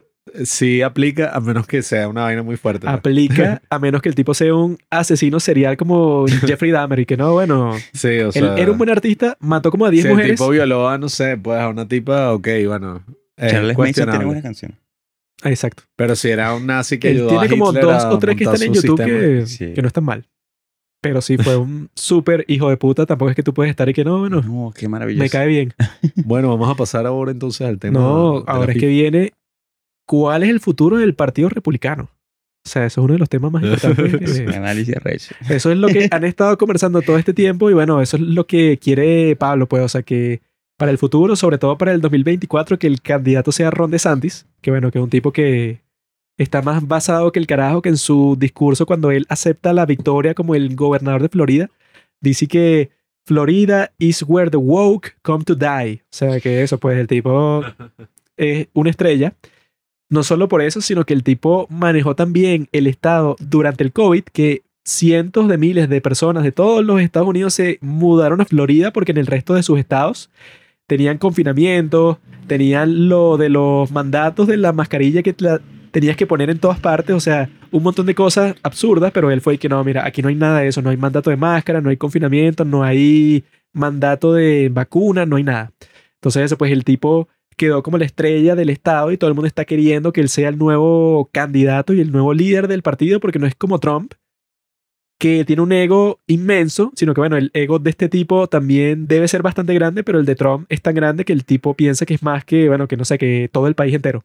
Pero este tipo, con eso que ha hecho, todo el mundo dice eso, pues incluso los fans de Trump están diciendo que, bueno, ya como es que es momento de dejar a Trump atrás del partido. Y que yo creo que es en verdad, porque ya el tipo, eso, yo creo que se favorecería mucho todo el partido si Trump desapareciera de la escena política porque ya él, bueno, ajá, lo mejor que él hizo, ¿verdad? O sea, su logro principal, que lo dice todo el mundo, es que el tipo, bueno, puso tres jueces en la Corte Suprema. O sea, que eso es súper valioso porque esa gente que está en ese cargo hasta la muerte. O sea, que eso es algo que nadie más lo pudo hacer y que si Hillary Clinton hubiera sido presidenta por esos cuatro años, hubiera sido un desastre porque esos tres jueces más ahí hubiera sido una corte casi que 100% comunista.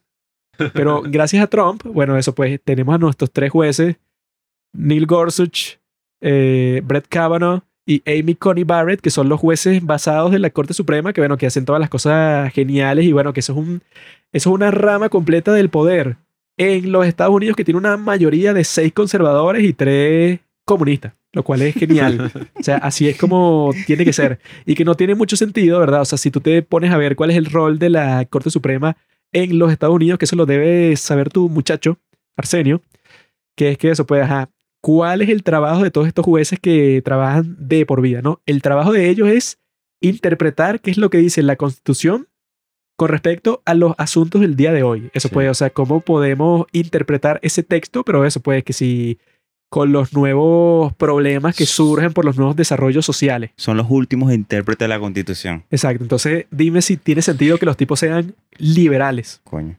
Deberían ser todos conservadores porque técnicamente su trabajo es conservar la constitución. O sea, ¿qué sentido tiene que tú seas, Claro. o sea, que tú seas un tipo, un juez, que diga y que no, pero en realidad no tenemos que guiarnos tanto por la constitución, que ya es un documento que está muy viejo, o sea, que no está actualizado a los problemas del día de hoy, entonces lo podemos dejar de lado. Y que ver, entonces, ¿qué clase de juez de la Corte Suprema eres tú? O sea, si tú en realidad tienes ese pensamiento, entonces es mejor que seas político. Pero no tiene sentido de que seas juez de la Corte Suprema, porque si tú mismo estás diciendo que las cosas que, de- que dicen en la Constitución a, a ti no te gustan, o sea, piensa que están anticuadas, entonces tú necesitas otro trabajo. Práctima- prácticamente dejaste de ser intérprete de la ley para convertirte en un creador de la ley. Exacto. Y lo último que tú tienes que hacer, digamos, lo que se dice, ¿no? Es crear ley si eres un juez. Es lo que menos se, se- o sea, es lo que más se restringe, la discrecionalidad de los jueces. Imagínate, si eres el, un juez de la Corte Suprema, un magistrado de la Corte Suprema, eres último intérprete de la ley, de la Constitución, tú lo menos que deberías hacer es tomar en consideración cosas propias tuyas. O sea, tú- Personales, pues. tú tienes que apegarte más a lo que dice el texto constitucional. Claro que como tú dices, no, tiene que ser una cuestión de interpretar la constitución a partir de las cosas que están pasando en el presente. Pero obviamente, oye, no te puedes volar. Claro. No te puedes volar a unas cosas. No, eso pues, o sea, la idea es que tú no seas creativo, porque tú no tienes que ser creativo de nada, o sea, tú no Exacto. tienes que estar y que no, bueno, los padres fundadores el día de hoy hubieran dicho que el aborto tiene que estar permitido para todos y que, mira, eso es trabajo de los congresistas, porque a ellos los escogieron, ¿verdad? Y tienen un periodo de cuatro años. Tú tienes un periodo de toda tu vida, ¿no? O sea, tú puedes estar ahí hasta el día que te mueras, como el de la señora esa. ¿Cómo que se llama? La que se murió en pleno puesto de la Corte Suprema. Eh, bueno, no me acuerdo el nombre de la vieja. Una ancianita ahí que, bueno, que ya tenía, no sé, 90 años y seguía trabajando ahí. O sea, eso es por toda tu vida. Entonces, si es por toda tu vida, tú no tienes el privilegio de hablar sobre las cosas personales que a ti te dé la gana. O sea, eso es para la gente que la escogen porque, bueno, te escogió la gente de tu distrito, tienes cuatro años. Pero si a ti no te pueden sacar de ahí, o sea, si tú estás de por vida, tú no tienes el privilegio y que no, bueno, yo pienso Claro. que esta ley, eso, no me gusta la que sale en la constitución, por lo tanto vamos a ignorarla porque estas nuevas leyes y que no, o sea, tú tendrías que pensar de la forma más Claro. Y conservadora por, posible. por- por eso es que son puestos vitalicios. Son puestos vitalicios en tanto que tú no tienes ninguna tendencia política que te va a guiar hacia una forma. Exacto. O sea, tú estás ahí porque realmente se supone que tú eres un carajo que vas a Sí, a- defenderlo. A ti nadie te puede manipular y que no, mira, vota por esto, ¿no? O sea, tú eres independiente Exactamente. completamente. Exactamente. Toda la cuestión de lo que están diciendo es que, bueno, que lo positivo dentro de, bueno, que casi que el 90% de todo lo que pasó es negativo, es que, bueno, es que los republicanos se den cuenta que el enfoque que tenían para crear la razón para que la gente votara por ellos en esta elección fracasó totalmente. Porque dicen que esta elección, de acuerdo a los datos que tenían todas las encuestadoras y que, bueno, si los republicanos hacían un trabajo medianamente decente en escoger a los candidatos, en financiar las campañas, en todo eso, iban a tener una victoria, pero increíble. Pues, o sea, que incluso las proyecciones eran y que no, bueno, que van a tener una mayoría que nunca han tenido desde los años 50. O sea, una, una vaina apabullante. Y no pasó, pues entonces lo que muchos dicen es que, bueno, que estos tipos claramente todo lo que les tocaba hacer lo hicieron mal. Eso pues, o sea que lo que Ben Shapiro estaba diciendo y que mira, esto es como un equipo de béisbol, pues una cosa así, pues o sea, si tú tienes un equipo y bueno, pierde estrepitosamente contra su peor rival por un montón de puntos, pero increíblemente, lo primero que suele pasar es que bueno, despiden al entrenador, despiden a no sé qué, o sea, todos los que se encargan de la estrategia. Y que eso, pues, o sea, que si una de las cosas que están diciendo que es lo principal para sacarle a Trump es que el tipo tenía un fondo de plata gigante, o sea, para su próxima campaña. Entonces la gente estaba diciendo que, bueno, ¿por qué no usas parte de ese fondo para financiar a los candidatos que tú, mismo patrocinaste? Y el tipo lo que gastó para esta elección fueron como 2 millones. Cuando su fondo tiene como 200. Y el fondo del Partido Republicano en sí gastó, no sé, como 150 en un montón de candidaturas en todo el país. Entonces la gente está ahí que, bueno, si tú tienes tu propio fondo y tú dices que tú eres la cara del partido y no sé qué, o sea, si tú quieres en, re- en realidad ser reconocido por eso, pues entonces parece que en realidad no, no te importa para nada. Y no pueden tener un tipo así, que eso puede, o sea, que él piense que es como que totalmente independiente a todas las cosas. Que él está, bueno, que él saca su propio comunicado, tiene su propia red social, tiene su propio grupo de candidatos, que son un grupo de locos, que los tipos, eso pues que para entrar en ese grupo tienes que decir así, pero totalmente, pues, o sea, que no te quepa ninguna duda. Tienes que de- decir así que no, bueno, sí, lo del 2020 fue un fraude, pero no es que, no, bueno, fue un fraude en ciertos sitios porque, bueno, hay ciertos estados que no les importó como que la veracidad de los votos que tenían, eso que les mandaron, eh, que no fueron presenciales y que no eso no puede sacar como que una conclusión tibia, sino que para ser parte de ese grupo de los candidatos que le caen bien a Trump, tienes que decir que no, toda esa elección fue fraudulenta 100%. O sea, no sé cómo hicieron la trampa, pero estoy seguro que la hicieron.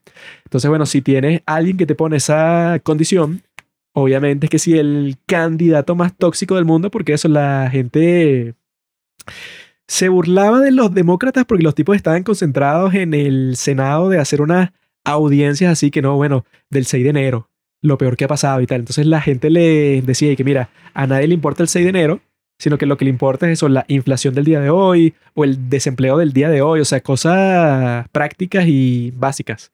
Lo mismo aplica con Trump. Y que mira, ya a nadie le importa esa elección del 2020, a nadie le importa.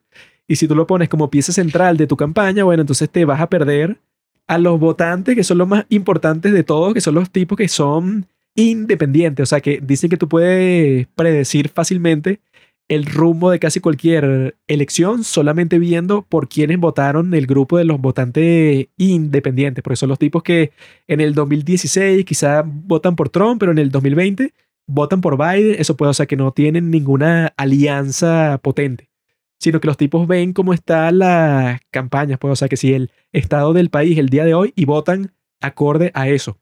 Entonces, si tú ves que los tipos se lanzaron todos por los demócratas, entonces ya sabes cuál es el problema y eso fue exactamente lo que pasó en esta. Que eso puede, o sea, que creo que los independientes votaron creo que por 18 puntos por los demócratas. Eso, por una ventaja de 18 puntos. Entonces dicen que cuando pasa eso es porque los tipos están reconociendo que, que mira, del lado de los republicanos te buscaste a unos candidatos radicales cuando eso es totalmente innecesario, porque ya tenías a unos tipos que eran mucho más, eh, digamos, soportables para muchas personas, pero eso cuando los reemplazas por un tipo loco, eso por Herschel Walker, el de Georgia, que los problemas principales del tipo es que el tipo ajá, es del partido republicano, ¿no? Pero el tipo le descubrieron que el tipo ha pagado dos abortos distintos a dos mujeres distintas de sus exnovias. Entonces, y que bueno, tú eres del partido republicano, que son los tipos que están en contra del aborto, pero tú en tu vida diaria, obviamente que no te interesa en lo absoluto. Entonces, esos tipos quedan avergonzados porque la gente dice que, ah, mira, tú te pusiste por el partido republicano, pero no tienes ningunos principios, sino que tú, eso, podrías ser demócrata, pero como viste el chance dentro de este otro partido, simplemente te cambiaste y ya. Eso creo que, bueno, no me quiero equivocar, pero creo que había un congresista o algo así que también estaba en contra del matrimonio gay. Un viejo, pues, y resulta que el tipo lo encontraron que estaba, bueno, había contratado no sé cuántos servicios de prostitución de hombres. Eso siempre pasa. Vainas Cuando un tipo es así, pero homofóbico, eso, pues que si odia a los gays con una Sí. pasión intensa, siempre es y que no, bueno, se bueno, eso y que pasó con otro tipo, que era el congresista que estaba en silla de ruedas, que le Ya. sacaron un video, o sea, el tipo eso, pues el tipo en su vida pública, dice que no, bueno, que los gays, esta gente que no sé, que están que sí contra los valores de la familia.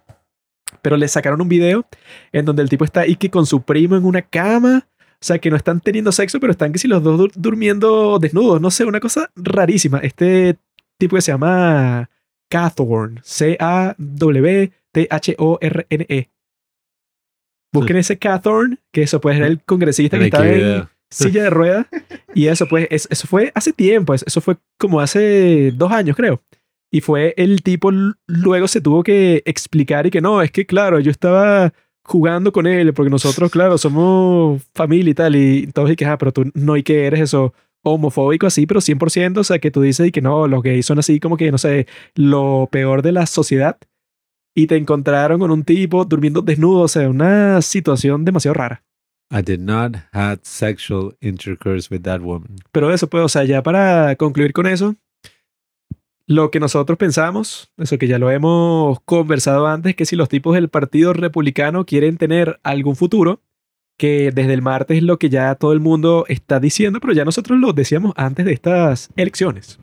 Es que eso puede, o sea, que el futuro del partido tiene que ser un tipo profesional como Ron DeSantis y no un tipo que solamente se preocupa por él mismo, que es Trump, y que eso, que Trump se le celebran los logros que tuvo, eso pues lo de la Corte Suprema es valiosísimo, o sea, tres jueces en un solo periodo es inmenso. Mm. Y bueno, eso pues la reunión que tuvo con Kim Jong-un y el tipo de eso, pues, o sea, los acuerdos de, de paz que firmó con Israel y sus vecinos musulmanes y eso. Pero el tipo ya lo hizo, o sea, eso o sea, uno no puede estar pensando que los políticos son tus amigos y que, ah, no, Trump, como me cae tan bien, o sea, que a mí personalmente me cae muy bien Trump, pero yo no voy a estar y que, no, él se tiene que mantener porque él es el, el rey del partido y que no, bueno, llega un punto que si tú te manejas tan mal y logras que contra todos los pronósticos de todo el mundo los republicanos pierdan una de las victorias más fáciles que han tenido en los últimos 20 años, quiere decir que tú, bueno, o sea, eres un tipo que vive en el pasado, vive en el 2020 que no lo supera hasta el día de hoy. O sea, ya, desde mi opinión, desde mi perspectiva, bueno, suficiente de Trump. Es que yo lo que creo es que acá queda una lección. La lección es que no se puede hacer política en abstracto. Claro. Esto de que nos reunimos y aquí decidimos, tú vas para allá, tú vas para allá, tú vas para allá y tú ganas. Con simples, hermano, la política se hace Localmente. localmente. Y además que los estadounidenses tienen un, eh, eh, una visión muy, muy arrecha sobre eso. Porque ellos le dan mucha importancia al gobierno local. O sea, la cuestión de la presidencia, ok, tú estás allá, eres el presidente. Sí, o sea, pero que lo nacional. que a ellos más les importa es la cuestión que si el condado de estos gobiernos que son más locales, porque al fin y al cabo son los que están más cercanos a, la- a las condiciones de vida de las personas. Entonces, tú me traes un candidato, doctor Oz, cuatro meses, aquí en el estado, yo voy a decir, este carajo, ¿quién lo conoce? ¿no? Y que no solo que eran cuatro meses, sino que el tipo como que en el pasado era demócrata. Entonces, eh, y que bueno, o sea, tú te lanzaste para el Partido Republicano en Pensilvania, pero porque te lanzaron eso como que para ver si le funcionaba, pero al azar. Y que bueno, lanza el Doctor Oz para Pensilvania. Cuando dije que, ah, bro, y tú no te paraste a preguntarte que, ah, pero a la gente que vive ahí le gustaría que un tipo random, que ni siquiera es del partido en sí, viniera a lanzarse en su estado. Obviamente que no, porque Tienes que lanzar es al Dr. Phil. Por eso sí votamos todos. ese fue el podcast de Joe Rogan y el tipo está en contra de todo lo woke. Y ese tipo, bueno, Coño. en cuanto a la carisma que tiene, el tipo para conversar así, bueno, el tipo es un maestro de la conversación.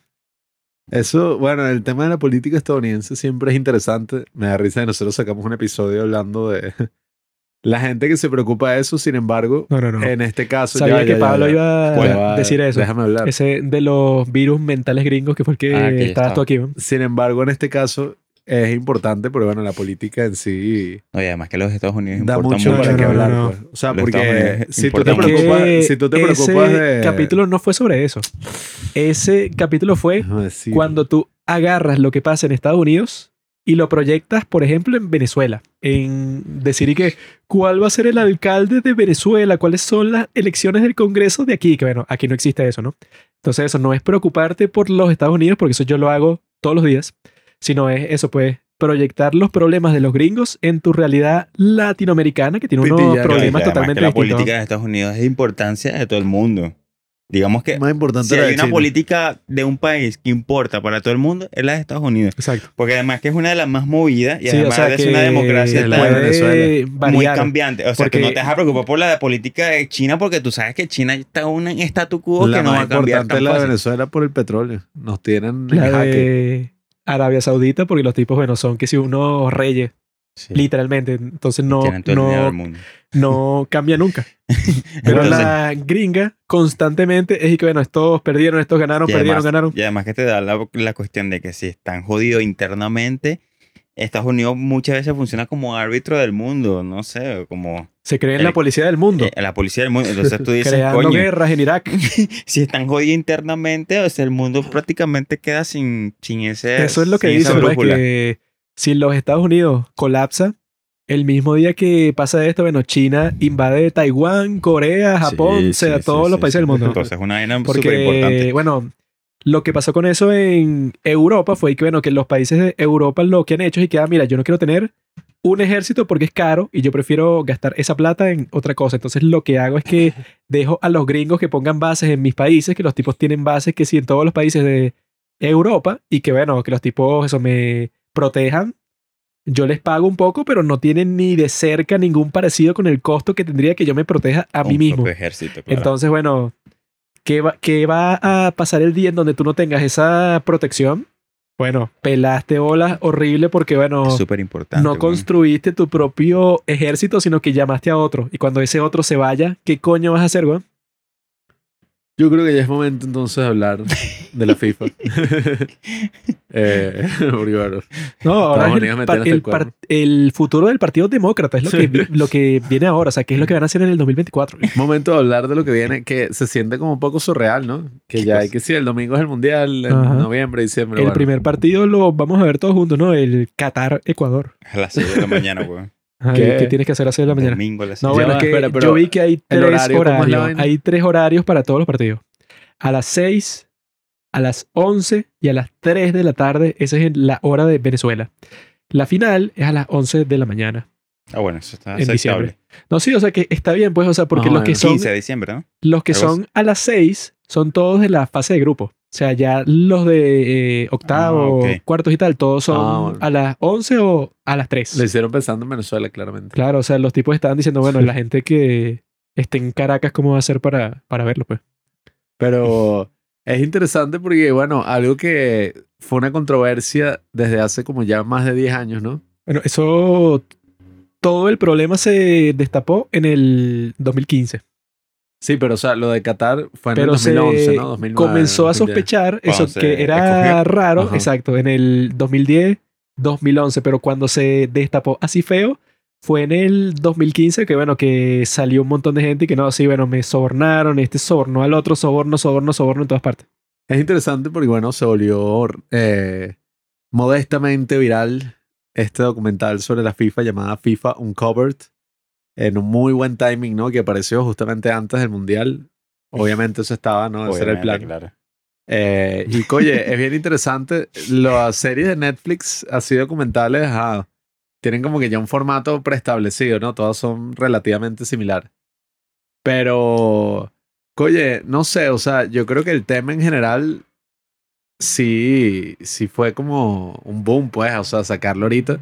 Porque te abre los ojos a todo lo que está Claro. pasando internamente. Pues, aunque, o- ojo, creo que no está indagando lo suficiente sobre Qatar, sino fue como que no. Esta es la serie sobre el que era el presidente de la FIFA, que de hecho es un monstruo, pues. O sea, Blatter. y es Sepp Blatter.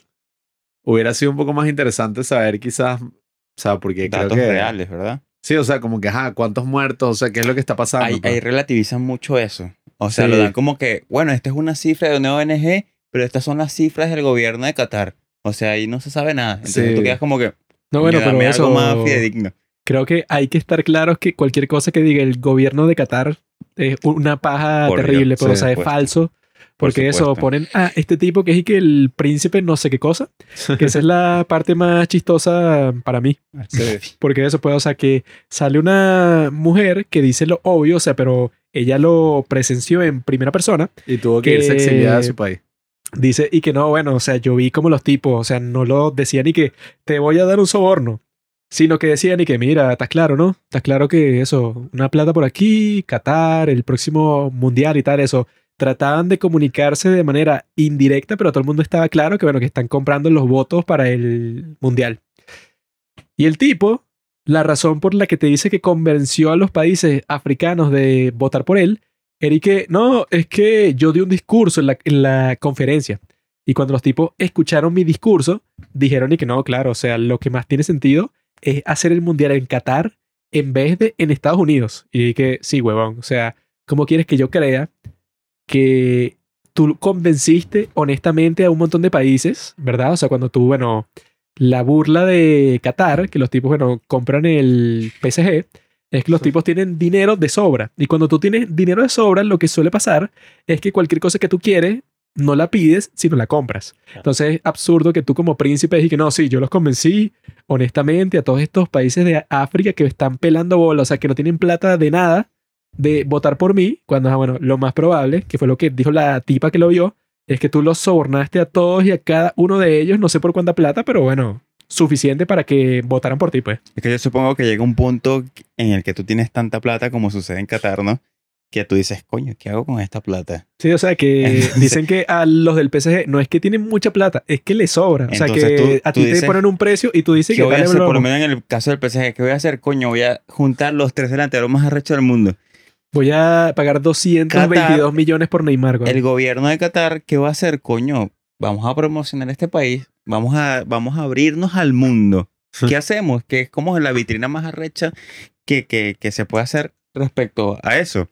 Coño, una Copa Mundial. Tú tienes una Copa Mundial y visibilizas tu mundo, pero, marico, no creo que haya otra cosa que te ponga más en, en, en la discusión del Claro, mundo todo el mundo un- te va a estar que viendo. una Copa Mundial. Entonces, coño, tenemos plata, tenemos esta confederación africana que todos son unos pelabolas, eh, son países que están por el piso Bueno, y en el Caribe, que no y además tú le ofreces una platica ahí y los bichos, un voto, por Dios. Sí, o sea, no, mi que- voto, que si voto no, por que- Estados Unidos, ¿quién me va a pagar? Uno dice No, que- Elon Musk es el... Ah, bueno.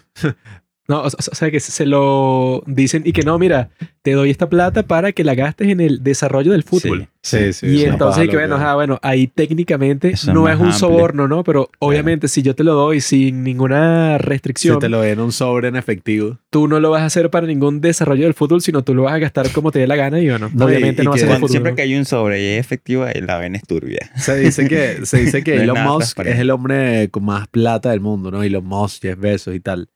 Pero también otros dicen, bueno, yo Rogan, que las personas que tienen más dinero deben ser todos estos, bueno, Claro. los jeques así en Arabia Pero que no se Saudita. contabilizan. eh, el mismo Vladimir Putin, o sea, O sea que toda esta no gente que ellos prefieren no estar en las listas Claro, para que la gente no esté de que, ah, mira, este tipo Claro. tiene dos trillones. Bueno, ahí te van a tratar de invadir todos los O países. sea, bueno, si tú tienes un país entero y tú eres el rey, pues, o sea, todo y además es que se ve mal. De bolas y que no, mire, este Es tipo, gobernador y el bicho no joda. este tipo podría resolver todos los problemas del mundo, eso no sé, Sí. tiene 4 trillones y Sí, de sí. mierda. Sí, entonces estos tipos, bueno, tienen plata de sobra. Es interesante eh, ver como que todo el desarrollo de la historia de FIFA, porque para uno FIFA y fútbol es que sí lo mismo, pues. Uno cuando dice, mira, vamos a, no sé, a jugar Play, Jugar FIFA. uno dice, vamos a jugar FIFA, pues, o sea, un- vamos a un FIFAzo. Incluso yo cuando Fifita. le digo a Arsenio para ver un partido de fútbol, pero real, Vamos a ver FIFA. le digo, vamos a ver un FIFA. O sea, No, porque está tan así. Si Está es, tan de, presente, si es de la Champions, le digo, vamos a ver un UEFA. Si Un es de. Latinoamérica, vamos a ver un Comebol. Es interesante, es interesante el tema y la historia de la FIFA. Claro, noté algo que es como tendencia en mucha gente que hace documentales así en Netflix y tal.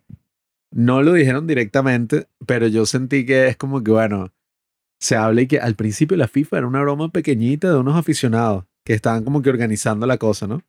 Y después, mira, creció eh, a través de la corrupción Sí, que se a volvió través de puros datos. capitalista Sí, 100%. o sea, como que hablando de que si creció eso es malo, pues. Que esto es un medio rich, pero no sé si te acuerdas cuando en el Mundial del 2000, ¿qué? ¿Fue el pasado? Que pasó lo de Islandia. ¿O fue el antepasado? Creo que fue el pasado, 2018, sí. ¿Qué Que, que Islandia- Argentina perdió contra Islandia, Islandia. le ganó a Argentina. Ah, claro. En un partido super X le ganó que sí 1 a 0. Sí, sí. Y fue un show porque entonces todos en Twitter y que, qué bolas. Islandia, un país donde los jugadores de fútbol, en su, o sea, ellos juegan fútbol en su tiempo No son libre. profesionales. Este tipo es carpintero y este otro trabaja en hotel. Y fueron y con estos tipos que ganan millones de euros. Y que es No, bueno, que bueno, un país que invierte que tanta plata en el fútbol. Mira, Siempre perdieron. dicen, es y que, ¿por qué un profesor gana mil dólares cuando Messi gana 10 Sí. millones? Y bueno, Bueno. O sea, porque el ese es el profesor argumento más no genera de la plata, compadre. Messi sí. genera 10 mil trillones de dólares. tú Bueno. quieres ver qué es importante en nuestra sociedad. Ve quiénes son los que ganan más plata. Los futbolistas. Y que los, modelos. cantantes, modelos, reggaetoneros, los influencers. Y que Mientras bueno, que un profesor ¿qué y un decir, médico weón? está pelando boles y que esos no ganan absurdo. plata de la nada, sino que lo generan y de lo que generan le dan una parte. ¿no? un profesor no vende franelas con su cara, pues. O sea, esa es toda la lógica detrás de la Mi cosa. profesora tiene OnlyFans, pero eso es otra historia. Ah, coño. Esa es una buena estrategia. Pero Te amo, profe. sí, o sea, yo sentí como que uno, una sugerencia en ese documental de que no, sí, o sea, que la FIFA se haya convertido en un monstruo es terrible. Porque, Con ese tipo Joao Jabelangue. Sí, bueno. Abelanger, ¿no? Ajá, Estaba que te muestra, de hecho, era como un maldito y vaina. No, lo, lo, Eh. lo ponen y que no, cuando ese tipo lo escogieron, mira, todo cambió. Sí. Este fue el tipo así malvado que dije que, mira, el fútbol va a ser un negocio. Y desde entonces todo en el fútbol es sobre dinero. Imagina, Dinero. pero es que fíjate, si el fútbol hubiese estado en ese statu quo de aquel momento, imagínate, no existieran patrocinadores.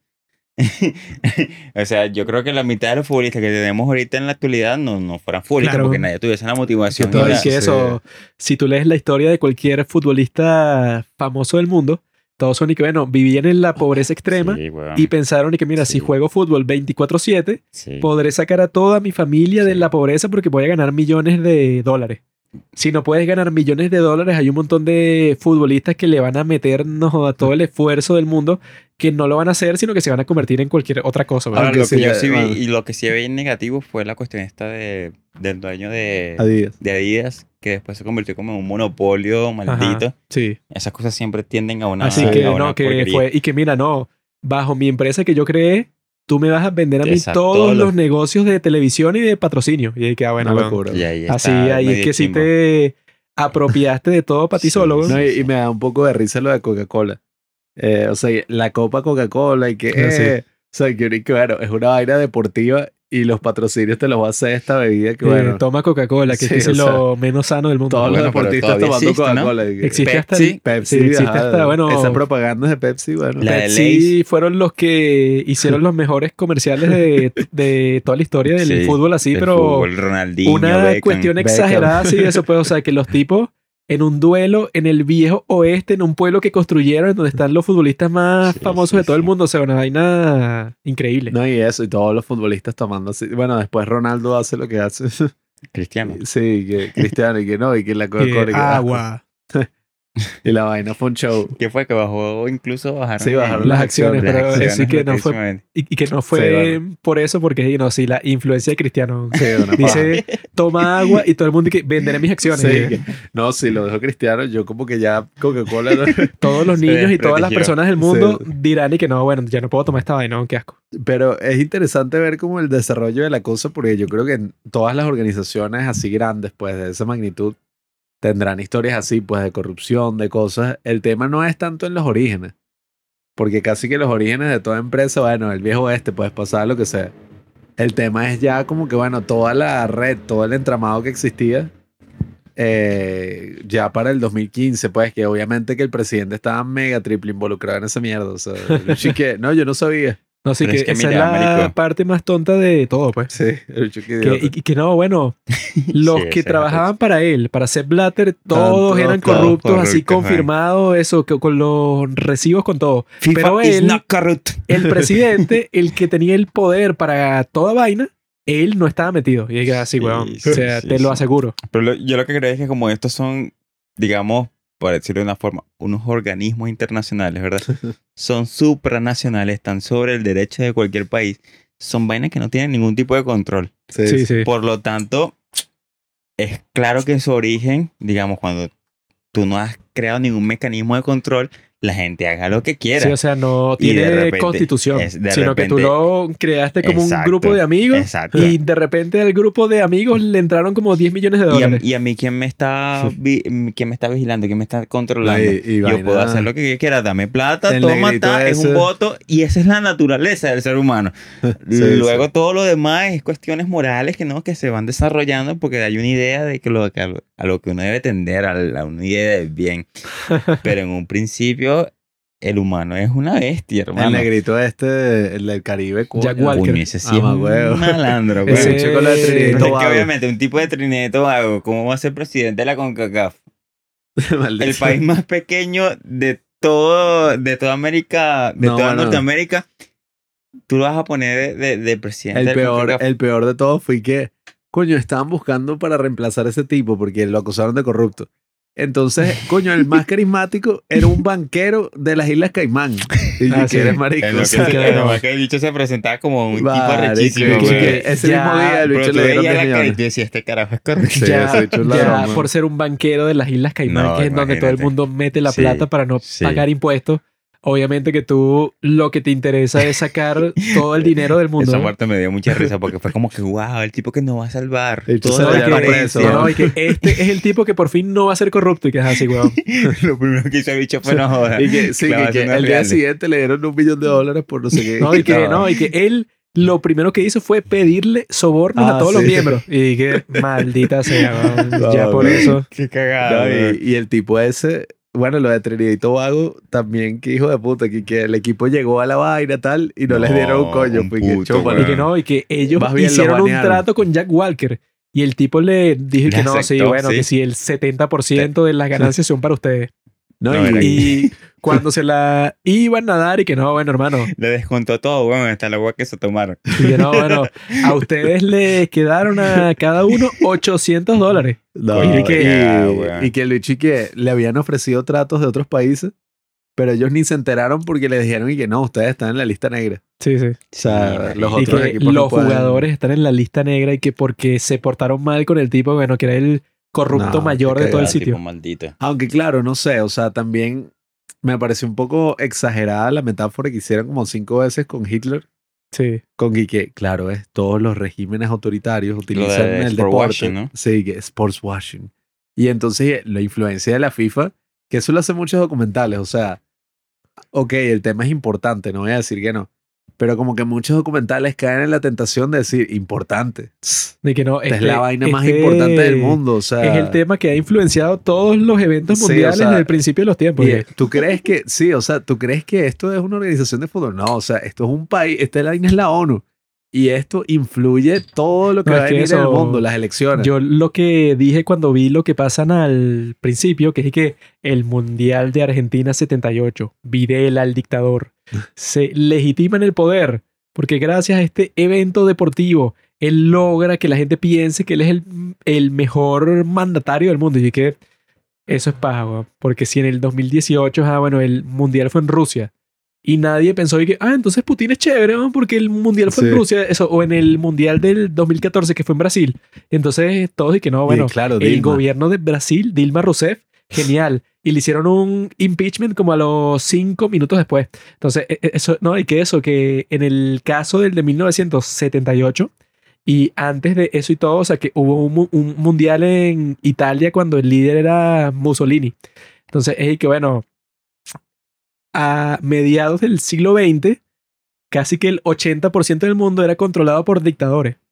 Venezuela, Argentina, Brasil, Chile, todas partes del mundo. Que si no, la junta militar hizo un golpe de Estado, incluso Corea del Sur, o sea, todas partes del mundo, Japón. Era controlada casi completamente por su ejército así, pero 100%, o sea, un control total. Entonces yo dije, ah, bueno, entonces ¿dónde quieres hacer el mundial, Gon? En los tres países que tienen un gobierno de- Y eso- y democrático. o sea, que si eh, Estados Unidos, Inglaterra y no sé, Gon, que si Holanda, no sé, ponte, Es que, los, eh, eso- los tres países que exacto. siempre han sido Es democráticos. que eso es mentira que, que generaba un efecto de lavarle la cara completamente a un régimen dictatorial. Es Es que mentira, lo hermano. mismo de, de las Olimpiadas de Hitler.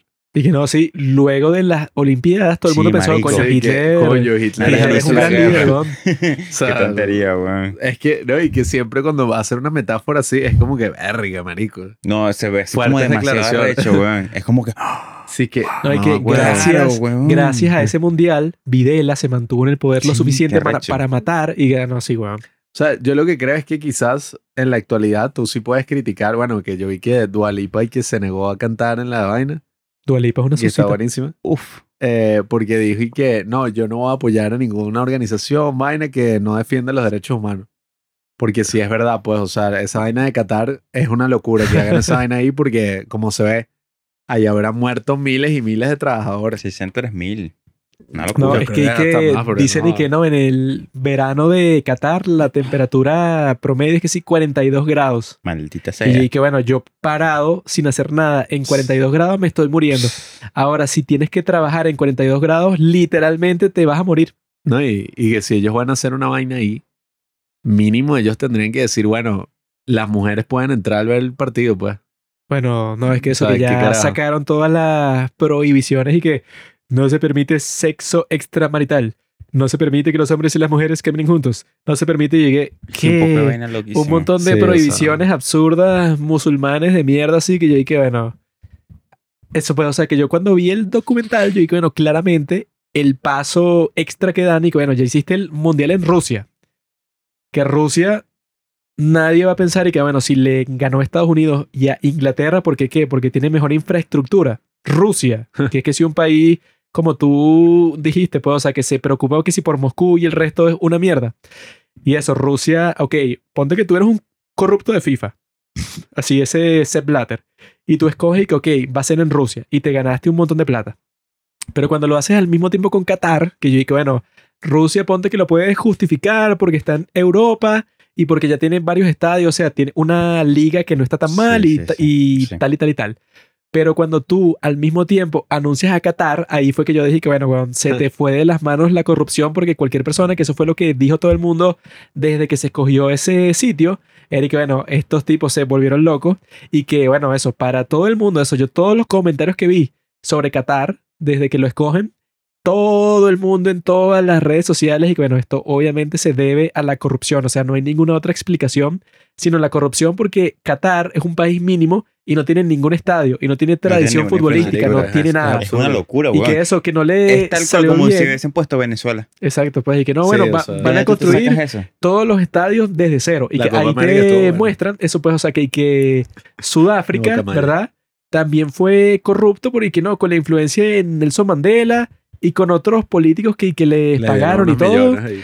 Eso pues, y que ahí fue que se logró hacer en Aunque Sudáfrica, ¿no? Pero Sudáfrica estuvo pinga. es que cuando fue ahí, yo Eso estuvo bueno. cuando, Sí, sí. cuando fue ahí en el 2010, yo todo lo que vi es que todo el mundo decía que qué decisión tan genial. O sea, los tipos hacen la primera Copa del Mundo sí, en sí, África. sí, o sea, sí. que, que chévere. Los tipos ¿qué muestran que Sudáfrica, luego de todo ese periodo del apartheid y Sí, todo, sí, o sea, sí. todas esas cosas terribles, por fin han llegado a un momento en donde ellos, bueno, son reconocidos por la comunidad y, y se hacía internacional. énfasis en la cultura africana en toda Sí, la vaina. sí, o sea, sí. y Sí, o sea, yo- un, un terreno inexplorado, pero que había que explorar. Sí, o sea O que sea- yo, yo no vi nadie en ese tiempo diciendo y que no, bueno, esto fue una corrupción fea y tal.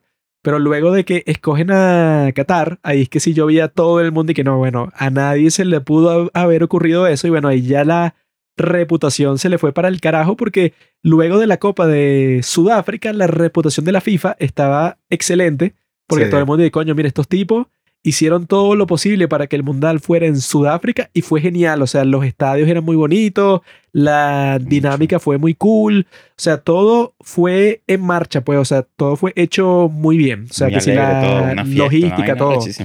Sí, o sea, que, que sí, eh, que Maravilloso. Las sí, bubucelas, que el- en, en Las las, canciones. calles todo el mundo de fiesta, las canciones, Sí, guaca sí, guaca, sí, todo. sí. Pero eso, cuando escogen al mismo tiempo a Rusia y a Qatar, ahí, fue que todo el mundo, y bueno, lanzaron su reputación para la basura. Porque hasta Brasil, teniendo a Dilma, que ahí mismo también, ese no lo comentaron en el documental, no sé por qué. Ahí los brasileros pagaron. ¿no? Sí, porque ahí yo vi que un coñazo de estadios que construyeron la vaina que si a los meses estaba abandonado. ¿no? Y que en la mierda, pues, destruido. sí, sí, sí, sí. O sea, Lo que siempre dicen que fue que no en Brasil, cuando se iban a jugar los partidos, fue que nos saquen a todos los pobres de la zona. Sí. O sea, si tú eres Sí, pobre y no es que vives donde estaba el estadio, o sea, si tú vives medio cerca de donde iba a estar los turistas, es que no saquen a toda la gente de ahí. O sea, desaloja los barrios. Y Sí, que, sí, ¿qué? sí. O sea, vas a sacar a la gente de sus casas para que la gente, los turistas, no vea que alrededor del estadio está lleno de eso, pues, de Sí, barrios por todas partes. Creo que en Río de Janeiro hicieron unas operaciones policiales súper especiales que mataron un poco de gente. Y que no puedes robar a los turistas, la así que te vamos a matar. Y ajá, mataron un poco de gente que era inocente. O sea, todo No, se pasó no. por debajo. Eh, Entonces, esa parte no la mencionan en el documental para nada. que- yo creo que no lo mencionan porque dicen como el argumento es que no, Brasil es un país súper de mucha sí. tradición Sí, o sea futbolista, que nadie sí lo cuestionó. Sí, tiene sentido, que sea ahí, pues, Tiene mucho sentido que lo hagas en sí, Brasil. tienen cinco mundiales. El más, el más arrecho que hubieran hecho era eso en Estados Unidos. ¿no? Porque Estados Unidos se hubiera establecido y que, bueno, ya estos tienen tanta plata que eso iba a ser un mundial de lujo, pues. Iba a ser segundo, ¿no? Porque ya se hizo uno en Estados Unidos. Ahora va a ser Estados Unidos, México y Canadá para el 2026. güey. Pero ya se hizo uno en Estados Unidos. Creo que sí, sí, sí. Sí, Sí, sí. Y se sí o sea, no, Corea, que en eso era Japón, así que sí para... en Corea. Claro. En Corea. Ese fue el del Corea. 2002, güey. Ajá, sí. Corea-Japón, güey. Corea, Sí. Japón. Corea-Japón, porque los dos países están bastante cerca, que yo me acuerdo porque yo tenía cinco años Yo me acuerdo de la figurita. y yo Los me... partidos en la madrugada también. Exacto, que yo me despertaba que si a las seis para ver el partido así que no, que si China contra Japón, o sea, un partido cualquiera. Y que coño, que fin, el mundial y tal, eso sí era épico. Pero, oye, es interesante que ellos- varios hacen como que un argumento de que no, ya la FIFA murió, pues, o sea, y que creo que son unos cuantos periodistas que hablan como que no, o sea, la FIFA, Sí. ya ellos perdieron toda la credibilidad, o sea, se necesita otra cosa. Ajá. Pero no sé, o sea, yo estoy como que tampoco así, Merico, o sea, tampoco No, bueno, así. es que eso era lo que nosotros nos pusimos a conversar viéndolo, el documental, que era así y que mira, te explico. Todas las organizaciones, todos los gobiernos, todos los grupos grandes de gente en todo el mundo, todos son corruptos, todos. Sí. Entonces, bueno, el punto, eso pues el objetivo de toda la cuestión no es que no sean corruptos, es que sean lo menos posible. Porque eso pues, o sea, Sí. porque mucha gente cuando se enfrenta así, pues, o sea, al problema, pues, al desafío de la corrupción, se escandalizan cuando ven algo como lo de la FIFA, pues, o sea, que tú lo explicaste, pues, o sea, que, ajá, en cualquier grupo, si tú tienes la ventaja de que nadie te está revisando nada, entonces tú vas a hacer lo que te da la gana y cuando haces lo que te da la gana, eso pues aceptas sobornos, le pagas a quien te dé la gana, le pagas a tu familia, todo. Entonces, bueno, la cuestión no es y que no, mira, una organización internacional en donde nadie es corrupto, o sea, nadie toma dinero así, eso pues, o sea, sin controles. En realidad, si tú partes desde el principio que todos van a ser corruptos, dices que bueno, entonces vamos a hacer lo posible que sea lo menos corrupto posible, para que tú no te estés escandalizando constantemente, pues, y que no, qué horrible que estos tipos se tomaron toda esta plática. Bueno, eso siempre va a pasar, güey.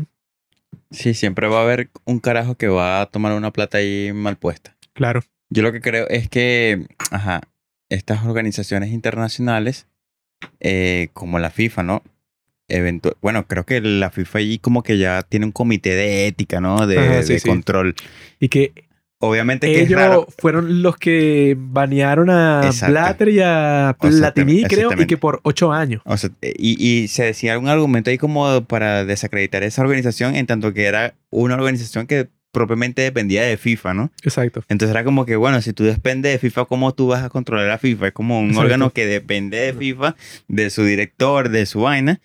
Tú obviamente no vas a jugar al director porque el director es el que te está pagando los reales. Sí, es muy Pero yo digo, ajá, entonces, codependiente, entonces pues. ¿quién va? Esto tampoco es, esto Sí, no es tampoco es, fácil, un ¿no? organismo internacional tal cual como la política, Sí, la o sea, ONU. exacto. Es una vaina de En la, intereses. en, en la ONU tienes como que todo tipo así que no, mire, estos tipos están pendientes de que tú, sí, bueno, sí, sí. uses los fondos de Sí, la y además tiene un, manera propósito, tiene, un propósito, tiene un propósito muy claro. Y incluso en la ONU hay corrupción por todos Sí, lados. uf, Entonces, bueno, Uf, si en la ONU es así, en la FIFA, que es de fútbol, o sea, que no El es de los de Derechos Humanos. Sí, o sea, que no es de los derechos humanos, política, que no es de nada así como que trascendental, Mm. sino que en el fútbol, si a ti te dan y que mira, 200 mil dólares en efectivo para que tú desarrolles el fútbol, Sí. tú te lo tomas como algo Y además, y normal. además- y además que se presente también, eso sí me, me hizo como un choque. Eso que se presente como una organización sin fines de lucro. Ajá, sí. Es súper raro, weón.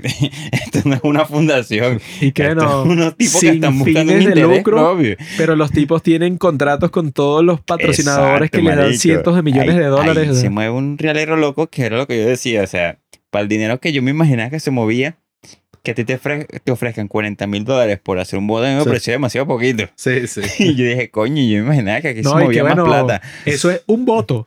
Pero eso, todas las cosas que deben pasar en cada año de Sí, la FIFA sí, y para el Mundial, eso Cualquier no. vaina, Solo vaina, para la elección del vaina. presidente, para cualquier, Cualquier cosa de la FIFA, cualquier vaina. sobre todo lo de Qatar, o sea, por- porque lo de la votación la ofreció un tipo ahí, bueno, ajá, que quería vencer a Blatter. Pero eso, pues, o sea, los tipos que quieren con todo su corazón que el Mundial sea en Qatar, uno no sabe cuánta plata le habrán dado a cada uno, No, pero y- eso sigue siendo secreto. ni- Ni, solo platos, lo que te muestran, los tratos políticos, Ah, no, bueno, que Claro, te claro. ponen a este Chuck Blazer, al gringo, que, y que bueno, antes de eso no es que te pagaban directamente, pero y que no, mira, ibas que sí a los mejores restaurantes, un tipo- gratis. tipo hecho es como ese, un tipo como ese sea representante de, un- de una organización deportiva es la vaina más churra del mundo. Porque bicho, No, yo vi una escena que el bicho caminaba y los brazos como que no le, como que no tenía brazos, weón. Porque es gordí, era gordí. Es, ¿ya murió? Era, era, sí. Murió, ¿no? murió, sí. Ajá. Era gordísimo, weón. No, una y que eso pues que cuando lo investigan, ven que el tipo no pagó impuestos en los Sí, Estados 15 Unidos por años, 15 años. Sí, o y sea yo, digo, que- yo digo, yo digo, es, es, por lo menos ahí muestran solamente los chunchullos a nivel internacional. Pero a nivel nacional, esos bichos tenían un chachullo también, porque Claro, controlan sí, las sí. ligas, controlan los patrocinantes de la liga. no, bueno, ahí eso, se mueve un relero loquísimo. Si que hasta gana el país. estaban moviendo la plata con la liga venezolana que no la ve nadie. Sí, o sea. Y sí, eso, sí, pues, sí, y que sí, el sí, sí. presidente, que era ese Esquivel, y que no, el tipo se llevó, no sé, 3 millones de dólares. Y que, bueno, eso es que si todo el presupuesto de todos los equipos de todo el país, ni se lo robó él. No, y que mm, eso, como te muestra la, la esfera de influencia, y que no, el presidente de Francia, el primer Ajá. ministro, se reunió con este carajo y con el de Qatar, y después de eso firmaron un trato ahí multimillonario para esto. No, y el otro, eso, y en Tailandia. el Luego de que votaron por eso y que, bueno, el Qatar compró el PSG. Y le sea, entraron eso, un poco de plata a, lo- a, a, a, a los a- a franceses, ¿no? O sea, fueron como 10 tratos distintos para que el Mundial de Qatar se diera. O sea, que los tipos de la plata que tenían para gastar, si tenían la plata para comprar un club completo y que ese club tuviera los fondos ilimitados y que no solo eso, sino comprabas a los que votaban y hacías tratos de gas y de petróleo, o sea, literalmente tú Sí, tienes una sí, cartera sí. sin límite. Yo creo que ahí lo que tú estás, ya estás en un discurso de, de política internacional, Ajá, donde en la política internacional esa vaina de que no, el deber ser, ajá. lo que se debe hacer, realmente en No importa, algún ¿no? momento se quiebra y lo que importa es una real política, ¿no? Lo que realmente interese de cada país. Entonces, el francés, obviamente, lo que va a tratar, coño, están estos tipos que tienen un poco de real, ¿verdad? Nosotros tenemos un producto, el fútbol, el fútbol francés. Vamos a darle que entren. Y además nos estamos beneficiando de un poco de vaina. no, sí, es que Nos están el entrando plata como una locura. francés, el cual nadie ve. Exacto. Me Y vas a e- comprar estos tipos van a, los van derechos, a comprar el PSG, exacto, más los derechos, derechos del de, fútbol francés, de transmitir la liga francesa, los cuales nadie quiere comprar. hermano. y tú lo vas a comprar completo. Esto es un y- negocio, y vamos que a agarrarlo. Gracias a eso, ahora todos y- el PSG. Yo, Sí, ¿quién conocía esa exacto, mierda así exacto. antes? Sí, bueno, que compraste a Neymar, a Mbappé y a Messi. Sí, o sea, sea, es Tiene una el locura. Super Bowl, uno de los mejores equipos de- del mundo. Y no solo los compraste, sino que les pagan los sueldos más altos de todo el mundo. Sí, sí, sí, O sí. sea, Solamente eso es posible gracias a, los a los a catarenses. los catarís. Pero eh, es interesante, o sea, eh, Catarenses. no sé, Catarizos. los catares. Cat- Pero es, es- es O sea, interesante. Bueno, ese análisis pues que hacen de la corrupción y todo, aunque claro, como te digo, pues a veces el documental lo critico un poco porque como que exagera. O sea, habían cosas que eran demasiado exageradas, como que no. La influencia de la FIFA va más allá de todo. Y entonces te ponen una foto de bicho con Putin, Ah, sí. del bicho con no sé qué vaina, y que sí, marico, claro. O sea, el bicho, o sea, cambió el mundo. Infantino. Eh, como que medio exagerada la vaina. Y yo pensé también. que, yo no pensé sé. que Infantino iba a quedar bien y también resulta ser que es un maldito porque También le, le lanzaron a. Platini. Sí, sí. todos son Ah, malos sí. en esa mierda. Todos son malditos. la vaina. No, y el calvo, sí, pero lo ponen como el bicho y que, mira, el bicho terminó siendo el presidente. Yo qué pensé puto. que iba a ser como el que, al carajo que salva la UEFA. Se lo Termina pusieron siendo como, un puto. un puto ahí. Porque él dicen que es el futuro, pero de todas maneras se dio la mano con Putin y Jake, ay, ¿qué Sí, quiere? O sea, que el bueno, tipo... Pero bueno, Infantino fue uno de los que sacó a, a- a- a Ah. Rusia de la UEFA a partir de la invasión a Ucrania. Pero lo que yo decía, lo bueno que me gustó del documental es que por más que sea, salen todos los protagonistas en el documental. Sí, que eso es una locura. Los arrechísimo. entrevistaron a todos, ¿no? Ahora, yo pienso, esto dicho después ven el documental y dicen, no joder, maldita sea, wow. Bueno, es que todos los que utilizaron. salen, todos quedaron mal. No hay Sí, que... weón, No, bueno, el que más salvó. me cae mal a mí es Platini, weón. Sí, Porque ese maldito... En todos los videos, en todas las fotos, el tipo sale sonriendo como si fuera el día más feliz de toda su vida. y yo estoy, ¿qué tanto sonríe, hijo de puta? O sea, el tipo sale en cualquier ahora circunstancia. Platini, el único futbolista de todos ellos.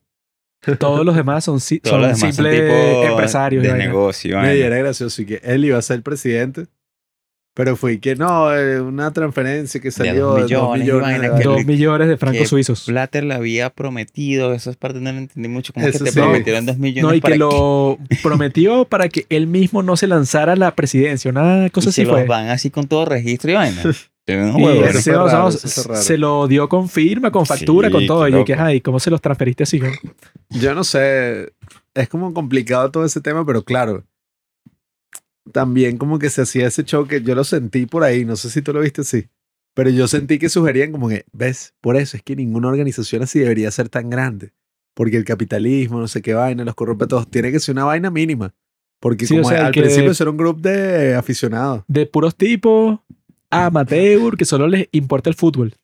Y ahí que bueno, obviamente que si el fútbol Sí, se hace eso. popular, llega un punto que se hace inmensa que la esa, organización. esa es una percepción súper paja que se tiene, bueno, de todo, pues así es en la política también y que, ¿por qué no todos los gobiernos son como el de Islandia? Ah, sí. O sea, que es como puras mujeres y una estructura así como súper abierta y relajada, donde no es como que, ay, el presidente, marico, el presidente tú te lo encuentras en la esquina Sí. fumando, o sea, y que bueno, Y que bueno, eso no aplica para todos los No, países, weón. será por la razón por la que en tu país viven como 5 millones de personas y todos son blancos y todos Sí. vienen de una tradición Sí. que no tienen ni ejército Sí. ni nada y que a nadie le importa tu país. O sea, nadie te quiere invadir. Y que aún así estaban en la quiebra, pues Islandia está en, en el 2008, quebró que si todo el y que país bueno, si por nadie corrupción. te quiere invadir, bueno, es lo más fácil del mundo. Y que, ah, no, mira, yo vivo en paz y no soy como que muy corrupto. Y yo, bueno, me preocupo por el bienestar de mis ciudadanos y tal. Y mira,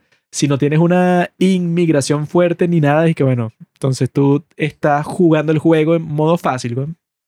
Siempre, es- esas son como las propuestas de, no, un modelo sostenible, No, y que los pequeño, plural. países nórdicos, los tipos, mira, los tipos hacen maravillas y cuidan de todos sus ciudadanos. Y que, bueno, la población de Dinamarca es que 5,6 millones de personas. Esa es la población menor que no si sé. de Nueva York, ¿no? O sea, en Nueva York hay como 8 millones de personas y esa es la población de todo tu país y en tu país todos son blancos. O sea, no es como en Nueva York que Sony que no, mira, 20% negro, 30% judíos, 40% blancos, 10% chinos. O sea, Han que emigrado eso, más venezolanos de toda la población del país. de- que eso crea todo tipo de conflictos. ¿no? Si tú, eres la organi- si tú eres la organización que organizas el mundial, ¿no? Para la redundancia, que es el evento deportivo más grande del mundo, ¿tú qué pretendes? Que allí no haya, no se mueva dinero. De o sea, que todo sea así. Bueno, lo organizamos y bueno, que se haga. No, y No, que eso literal pues, está el mundial o sea, y las una- olimpiadas. O sea, y las olimpiadas tampoco es que son, o sea, eso, el más arrecho es el mundial, weón. eso Sí. no le importa a casi nadie porque la mayoría de los eventos deportivos Sí, son y que clavados. Mira cómo se lanzó que la ya- piscina. Son y- vainas que ya Casi nadie ve eso. Nadie ve esa Solo vaina. son si, tú, deportes si que vienen de la antigüedad y tú dices como que sí, no, lanza es la bola esa país. Exacto. Ese pesada. era el que estaba ¿Quién practica pensando y eso, que, mira, la- lanzó la pala de cañón 300 metros y que Y, y además lo practican que si, como que si, marico, 100 personas en el mundo y son las 100 personas que van al mundial, No, eh, y- que al mundial, a las olimpiadas, y tú dices, a quién más le importa eso eso. solo le importa si el alguien de bicho, tu país el, el bicho, el bicho lanza la bola y al final tiene una vida totalmente común. No, como no, no, y que, persona. no, y que eso, eso, y que, no, y que la competencia de lanzar la jabalina. Este Sí, tipo la marica, lanzó No, y- 500 Y en metros. nuestro país, Yulimar Rojas. Sí, que no, y que Y ella, ella hizo un salto de 15 metros y que, Ella y a más mí recha. qué, y a mí qué me ¿Cuánto, importa. ¿Cuánto ganará Yulimar Roja? al Como año, 5 weón? mil dólares al año. Y tú. Y- hizo el salto Nadie la patrocina. el salto Además más que es horrible, weón. Vive en la pobreza extrema. Vive en la pobreza extrema, la maldita. Eh, yo creo que en Barcelona no sé qué verga, no sé cómo es la vaina. Es una mujer calva, asquerosa, lesbiana. Marico, si yo fuese una empresa de cualquier No, mierda, no la utilizaría Eso ahorita para sí. patrocinarla. Es moda ahorita. Como que, ay, es rara. Sí, No, pero mira, igualito. Si eres rara, fea o gorda, te van a patrocinar a todas las personas del mundo. Qué. Pero tienes una hecha alta, calva. Tiene que ser blanca, Y fea, eh, rubia, Bueno, no negra. Aquí, aquí se le valora bastante. qué idiota. Si Yulimar, negra- Yulimar, Yulimar. Yulimar roja. Eso Bueno, solo es que aplica con ese si, en nombre, tu, si en tu país de mierda nadie gana nada.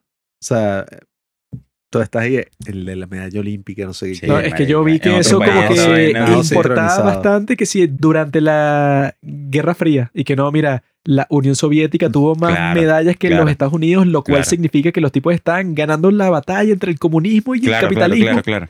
Pero luego de todo eso y que a quién le interesa y que mira, este tipo hizo el récord de los 100 metros Sí. corriendo y bueno, Usain Bolt. Porque, que porque es un eso tipo que le que, importa eso como 10 como que de alguna manera se usaba como medida para decir cómo está Sí, el que no, y país, que tu el desarrollo del país. Y con todo y eso, este Putin tenía una organización para dopar a todos sus atletas para que fueran los mejores y que eso lo sí expulsaron de las. Olimpiadas porque el tipo tenía el plan así Sí, para que te escándalo. drogaras durante el concurso, pues, o sea, que si entre competición y competición y que no, mira, pasa un tipo con una cantidades de droga y te las pasa así sin que nadie lo vea y tú te las inyectas No, y las antes de la competencia. o sea, tenían todo un sistema para Sí, y que no, las eso que como que pipí de varias personas para que cuando te lo pidan y que mira, aquí está y es de un tipo cualquiera, no es el tuyo. Y vainas mierda. loquísimas y eso es lo interesante Eso se- También también. esos atletas lo que van a esa vaina es a tirar. Eso Sí, se sí. narra en el documental Ícaro. Pueden verlo en Netflix, Ícaro. Ese sí es tremendo documental, Icarus, porque es un documental que transcurre en vivo, pues, o sea, no es como que, mira Rusia lo que está haciendo. Literalmente el carajo que se encargaba de eso es el que huye en el documental y el tipo graba toda la vida, graba cuando el bicho viaja a Rusia y graban todo en secreto. No sé, o sea, que el tipo lo contrataron para crear un laboratorio para hacer eso, pues. Y que mira, tú te encargas de que todos estos tipos tengan las mejores drogas para que cuando compiten sean unas locura. máquinas, pues. Y el bicho registra toda esa mierda, pero una locura, pues. O sea, ese te lo recomiendo este Netflix. Pero eso, pues, o sea, la cosa con la FIFA, o sea, yo creo que los tipos lo tienen que ver de modo realista. O sea, Sí, porque el problema sí, no es la corrupción en sí. El problema es que los tipos, eso, dieron un paso más allá. Que eso fue lo que yo dije cuando veo lo de Qatar. Porque yo vi que, bueno, ok, tú quieres ser corrupto. Bueno, ok. En todos los países del mundo, la mayoría de los políticos están dispuestos a aceptar dinero por votar por lo que sea. O sea, que si los mismos gringos lo llaman y que lobbying. El lobby Y que es- eso, sí, bueno, que tú me pagas, no todo, sé, weón. 500 mil dólares para mi próxima campaña si voto por lo que sea. Entonces, bueno, si eso existe en todas partes del mundo, que eso es que el gobierno de, que de, de Suiza no hace eso porque los tipos tienen un sistema y que, bueno, sí, weón. Sobre todo en Suiza, weón, que tienen así que si todos esos bancos que le aceptan la plata, que si a todos los regímenes malditos del mundo. Pero eso, pues, o sea, que en todas las organizaciones del mundo vas a encontrar un tipo corrupto. La idea es que el mundial no sea en Qatar. O sea, tú puedes ser corrupto, pero no hagas el mundial en Qatar. O sea, en Rusia se acepta, pues, o sea, pero yo creo que la razón por la que existe el documental en sí es porque escogieron hacer ese mundial en Qatar. Porque yo creo que sin eso, si los tipos escogían hacer el mundial en los Estados Unidos, yo creo que se ignora, pues, y que, ah, bueno, ok, lo hicieron en Rusia, quizá fue corrupto, quién sabe. Pero cuando lo haces en Qatar, es que, bueno, estás admitiendo a todo el mundo y que, bueno, de bolas que somos corruptos, porque lo hicimos en un país que no, o sea, que no, que no tenía ni un estadio de fútbol. No, y el mismo presidente estaba en contra, que te muestran. O sea, que el carajo está ahí que no, y que no escojan a Qatar.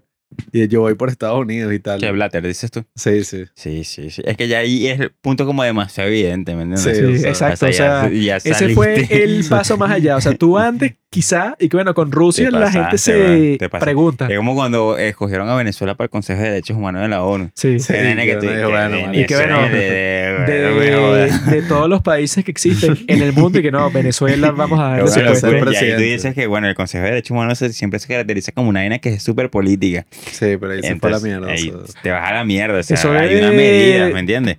Tener un precio, sí, que mira, tú me das 5 millones, yo voto por claro. ti. ¿no? Allá tú ves que la vaina se mueve por otros lados. O sea, no por, por, por cuestiones de libre arbitrio, por decirlo de una forma, ¿no? Es cuestiones de que ya No, es a que ti te impulsaron sí. y te dijeron, mira, tú vota por este. Todo al fin y al cabo se va a mover por la plata. Sí, Entonces, sí, bueno, sí, sí, sí. Tampoco es que vas a hacer un gran escándalo Exacto. sobre eso, sino no que a hacer eso. ningún escándalo. Y, y es, bueno, trasladando la política acá interna. Corrupción en el gobierno interino. Ajá, sí. Hermano, te vas a sorprender. Eso O sea, era lo que estábamos conversando nosotros mientras lo veíamos, porque hay una gente de eso, pues, o sea, con el gobierno de Guaidó, que, y que no, este tipo, mira, aceptó un pago de 15 mil dólares que le hizo la farmacéutica tal para que él aprobara y que, mira, huevón, ¿tú crees que en el nuevo gobierno, fuera cual fuera, no iba a existir la corrupción? huevón? Hermano, te estás cayendo a coba. O sea, eso pues no, o sea que O dicen sea, que ¿qué te incluso antes de, de Chávez, o- ok, obviamente que existía corrupción eh, Claro, de claro. todo tipo, Claro. pero la cosa es que, bueno, ok, todo el mundo está consciente de que te vas a robar cierta cantidad de dinero, Claro. pero la idea es que no te lo robes todo, weón. Claro. Eso pues, róbate lo que te corresponde como político. Si tú vas a, no sé, construir un puente, te robas el 20%. Pero el problema es cuando te robas el 80% y no se construye nada y que, bueno, róbate un monto eh, decente, no como hacen en todos los países de África. O sea que, político, por definición, roba. Pero la diferencia está entre el que roba así descaradamente y Exacto. entre el que roba No, y que eso yo lo he visto literalmente en todo. Pues, o sea, que si el presidente Truman, ¿sabes? Harry Sí, Truman. claro. El tipo de eso, pues llega a ser presidente y es y que, bueno, ¿quién trabaja para él? Su secretaria, que en realidad no lo era, y que, bueno, su esposa, pero la pone en la nómina. Entonces le paga un sueldo, pero ella no hace el trabajo, sino que lo hace otra persona. Y su hija de otra cosa que también le paga un sueldo y no lo hace, pues, o sea, así pues, y que eso es en los Estados Unidos en 1940 y pico, en donde tenían como que unos estándares bastante altos. Ahora si tú tienes que ser una dictadura así, pero en, en donde tú controlas todo, en donde no le muestras recibo a nadie.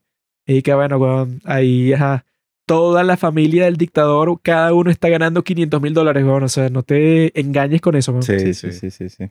Pero, oye, también me llama mucho la atención eso, pues como FIFA prácticamente hizo que el Mundial fuera el evento deportivo más arrecho de todos, porque, ajá, el fútbol es tremendo deporte, ¿no? Pero más allá del deporte en sí, o sea, hay otra cosa, pues, porque el básquet, Sí, o sea, eh, o sea... el mundial de básquet, ¿dónde está? O Sí, el mundial de Béisbol. hockey, weón, y que Existen coño. las grandes copas y vaina, pero eso es en Estados Unidos, o sea, y hablando claro, eso no es un evento y que Claro, cada cuatro años. Sí, o sea, la el- final, o sea. Super tazón y tal, le importa a los gringos y que no, la serie mundial. Sí, Y coño, los gringos los siempre como que la serie Sí, o mundial. sea, como que todo a mí el me da completamente igual ningún super tazón de un coño madre. Sí, la serie mundial de béisbol. Vamos Pero es a- que claro, es que yo ahí creo que lo que importa es que el fútbol es como el deporte más universal del El mundo. deporte rey le llaman, amigo. es una locura, es una locura.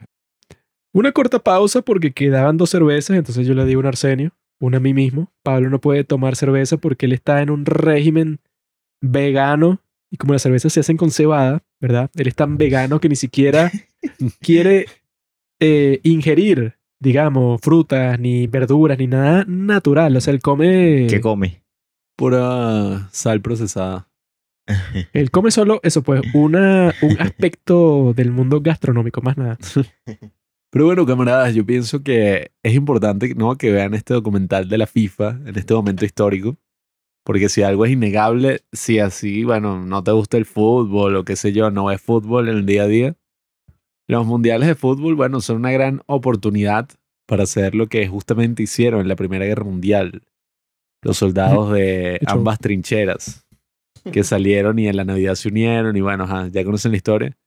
Yo creo que es una oportunidad de unirse, ¿no? Y de que todos los países se unan y, y puedan, bueno, de una manera saludable, de una manera productiva. Resolver todos sus conflictos, o sea, Rusia Sí, contra claro. Ucrania, y quien gane, bueno, listo. Esa, esa va a ser la final. Yo Se creo que esa va a retira. ser la final. Sería re- pero Rusia no está en el mundial. Ese, ese es el gran problema, pues.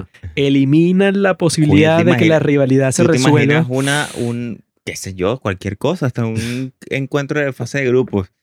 Ucrania-Rusia. Hubiese sido como el Inglaterra... Argentina. Cuando la guerra de las Malvinas. Que es fue, rechísima. O sea, la que hayan quitado eso es una mierda. Tenían Se que dejar cagaron. Rusia para que los tipos tengan la Claro. oportunidad de... No, ese partido va a ser, mano. No, y eso puede, o sea, que sean serios y, y- y que sea, bueno, quien gane, listo, pues, o sea, el otro tiene que Claro, ya, retirarse, que pues. tanto, ¿no? Ganar Sí, Rusia. forma. Rusia ganó, bueno, lo siento, amigos, pero, Pero tienen sí, que sí. retirarse de todo el territorio. Frente al caso, los futbolistas se iban a matar. No sé, cinco rojas por equipo. Yo creo que es un documental esencial. Creo que, bueno, eh, el mundial es una de esas grandes experiencias que nos ha marcado, sobre todo a los hombres, ¿no? Así cuando uno es niño y la gran emoción de los mundiales, todas las cosas icónicas que ocurren, bueno, hasta en el 2006, nunca se me olvidará lo que hizo Zidane, o sea, Qué enfermo. todas esas cosas que uno siempre va a recordar y es muy triste que, bueno, que estos tipos como que hayan ensuciado un poco la reputación por sus ansias de El corrupción. deporte más bello del mundo, ¿vale? Sí, o sea, es como muy triste, ¿no? Que estos tipos, oye, no es tanto que sea un negocio, o sea, eso yo creo que es necesario y que tiene sus cosas positivas, pues, o sea, en muchos países pobres, bueno, lo que ellos mostraban, ellos querían hacer academias, cosas, etc. Pero es triste que, bueno, que hayan unos tipos súper corruptos que lo que hacen es arruinar la vida de los jugadores y, y de todo el mundo por sus intereses Ay, personales. que son bueno, a todo el mundo no. No, bueno, de los jugadores. no, pues. de la mayoría de personas en el mundo, pues.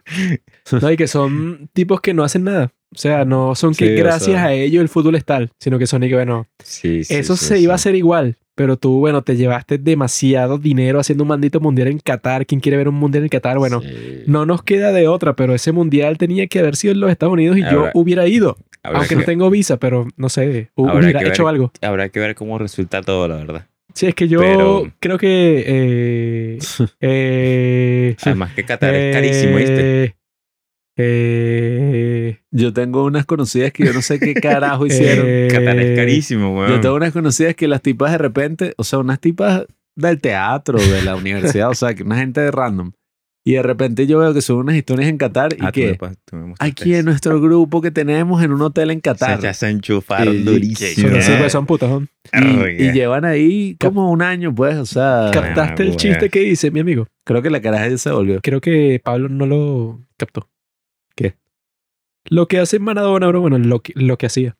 Y que no, es que yo creo que eh, Eh, eh, y todos dije, ¿qué coño está haciendo? Eso cuando, cuando estaba más drogado que el carajo, que era técnico de un equipo, todo chimo de México. sí. weón, qué Hay una serie de eso en Netflix. Y si uno de los, pues, de los estados norteños de México cuando se Así, mueve más sí, la no, sí, droga. que sí, un Sí. equipo cualquiera. Y chico era Rarísimo. ni siquiera era la primera división, era la segunda división de la Se Liga de habían pagado México. con drogas. Sí, Imagínate. no. Allí el bicho jaló, pero Cada partido seguro era una locura. Y ya el bicho caminaba todo raro ahí con las, las rodillas Sí, todas bueno, que descoñetadas. es- es- Sí. eso fue lo que quedó así, bueno, que sí, para los memes y tal. O sea, y que, ¿qué piensa del partido? Y que no, bueno, es que yo creo que. eh, y como esos periodistas no se eh, rieron, güey. Sí, o sea, yo, yo me hubiera muerto de la, de la risa y que, bueno, ¿qué está las haciendo? y las charlas técnicas, ¿cómo serían? ¿Será que lo daba otro, un asistente, una vaina? O sea, el tipo estaba en la mierda drogado. Eh, vamos a... eh, Ese hecho, no, y se murió súper joven ahí. Ahora los argentinos son muy raros con respecto a eso, porque hace poco escuché unos comentaristas, uno, el relator comentarista, estaban en Pablo un partido de fútbol. No, no, no. De esto de E ESPN.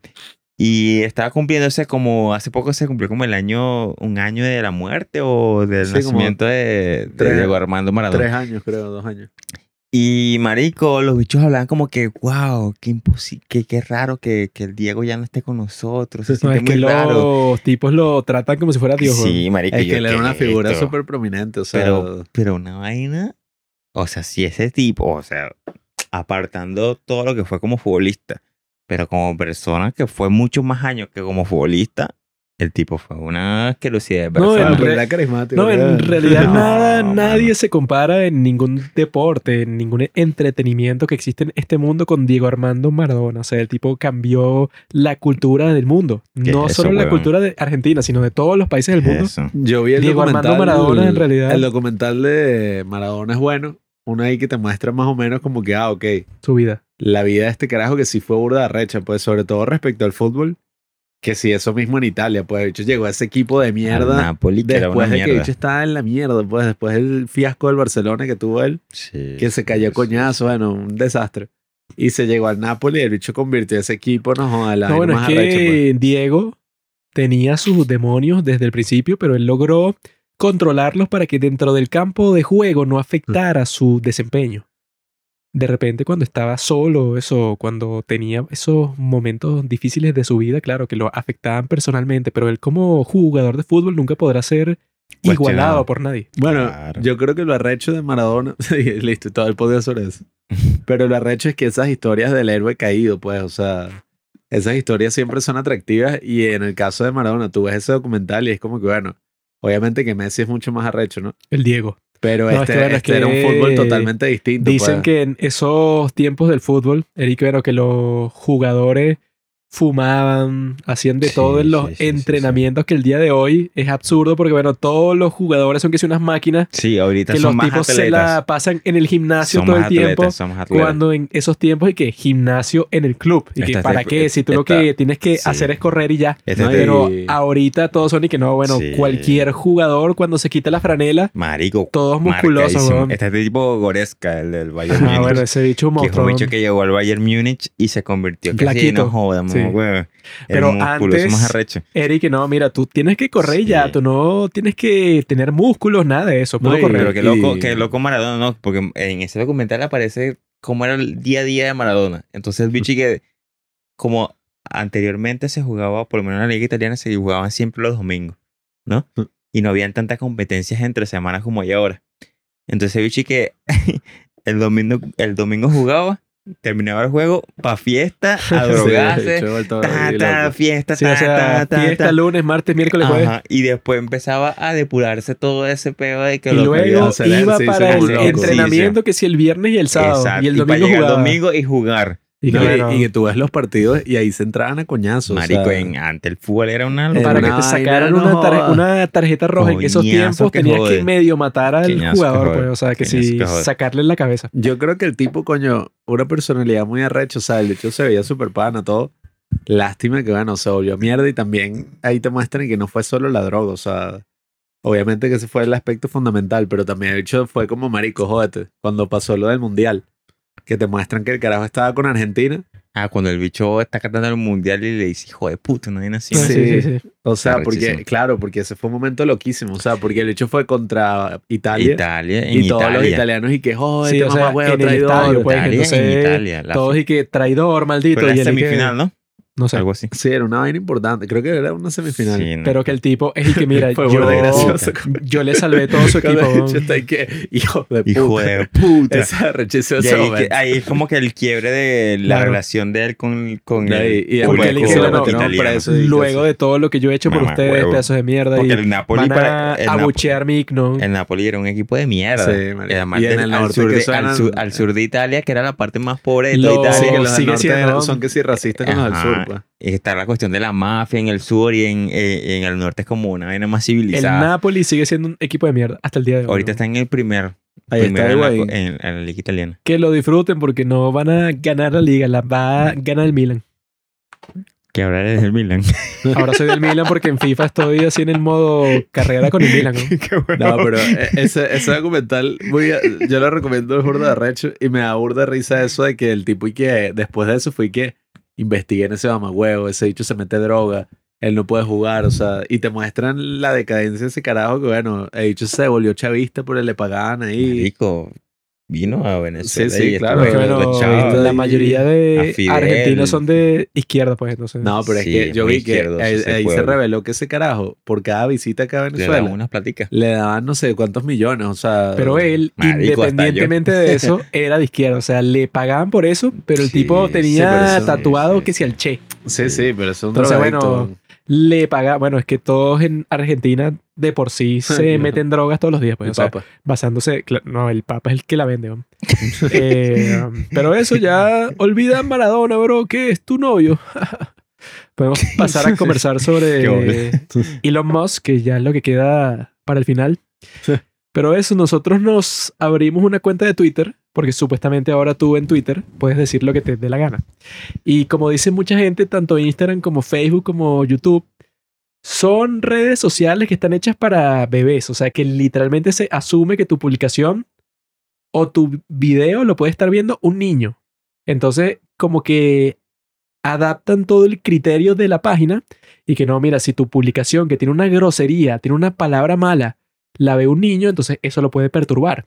Y que, ¿qué carajo, weón? O sea, debería ser que, bueno, que tú, ok, con tal que no estés publicando pornografía o una cosa así, bueno, que tienes así como que cierta libertad, pero a nosotros en nuestra propia cuenta de Instagram, bueno, hemos tenido como 10.000 advertencias y que usaste la palabra suicidio. Y que no, un tipo salió con una pistola. Y la más estúpida de todas, que este Pablo para nuestro capítulo sobre el estudio Ghibli, el tipo puso Ah, sí, a Miyazaki fumando, ¿verdad? Porque el tipo siempre está fumando, ¿no? Pero ni siquiera es que salía, o sea, la vaina fue como que la historia de Miyazaki en un video y salió como dos segundos de bicho fumando. Salió literalmente dos segundos el tipo fumando y ya. Que en casi todas las fotos apare- aparece el carajo fumando. Sí, y o nosotros sea, queríamos hacerle publicidad a ese post, entonces fue que no se permite hacer publicidad de publicidades Eso de Instagram. cigarro. Ajá. Y yo dije, ¿qué? Estos están pensando que nosotros hicimos una publicidad de cigarro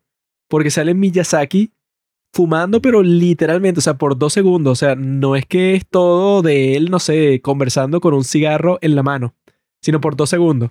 Y que bueno, esto es una red social para bebés completamente.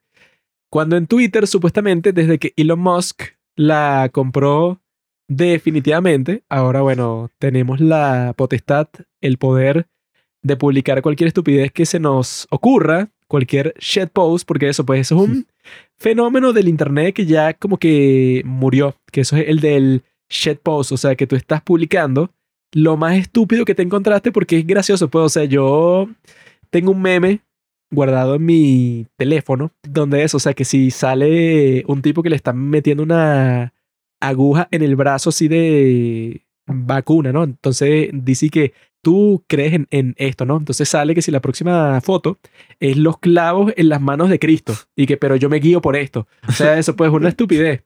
Pero cuando tú lo ves es gracioso porque dices, ¿qué? O sea, que tiene que ver la vacuna con los clavos de Cristo. Pero eso No, sí, pues, o sea, hay como que muchas publicaciones que son estúpidas, pero si tú lo pones en Instagram, es que tú eres antivacuna. Tú eres un tipo que no quiere que nadie se vacune porque piensa que las vacunas le dan autismo a los niños y que bueno, es un chiste, es un chiste estúpido y ya. No, y de, de eso es que se basó al principio. Yo me acuerdo, a mí me apasionaba mucho todo este tema del internet, la tecnología, etcétera, así creciendo, ¿no?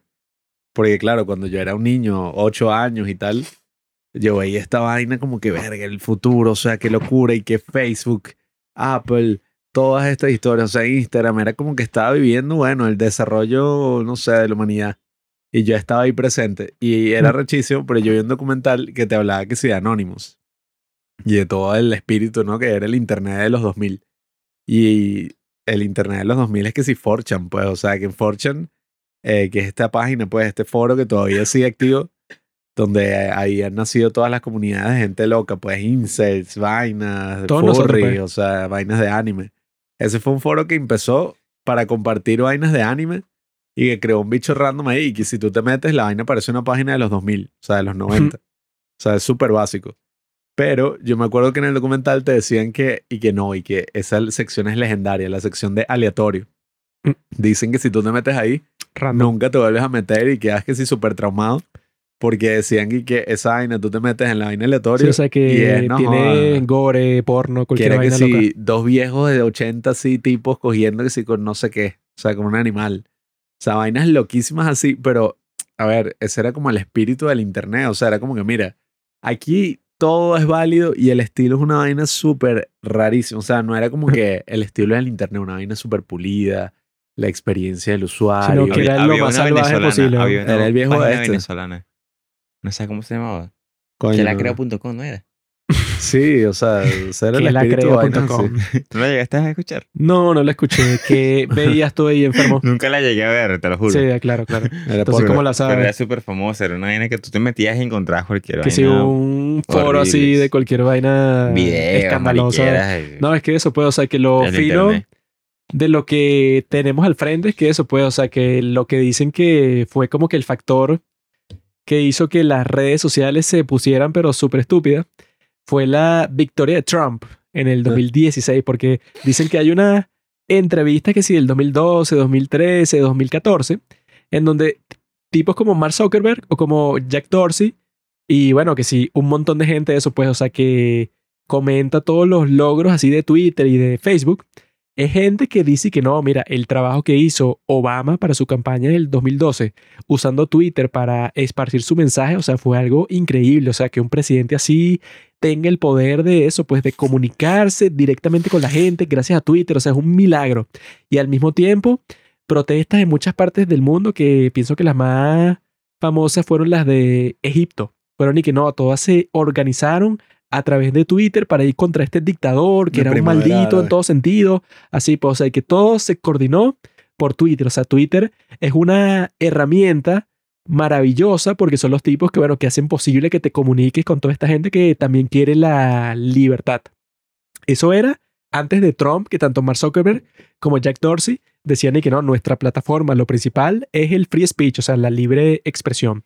Luego de que gana Trump, es y que las redes sociales nos han manipulado para votar por unos fascistas, o sea, cambiaron la narrativa completamente, diciendo que no, eso de la libre expresión creo que no es tan buena, porque de esa forma entonces llegan los bots rusos a manipularte para que tú votes por Trump, que es un maldito.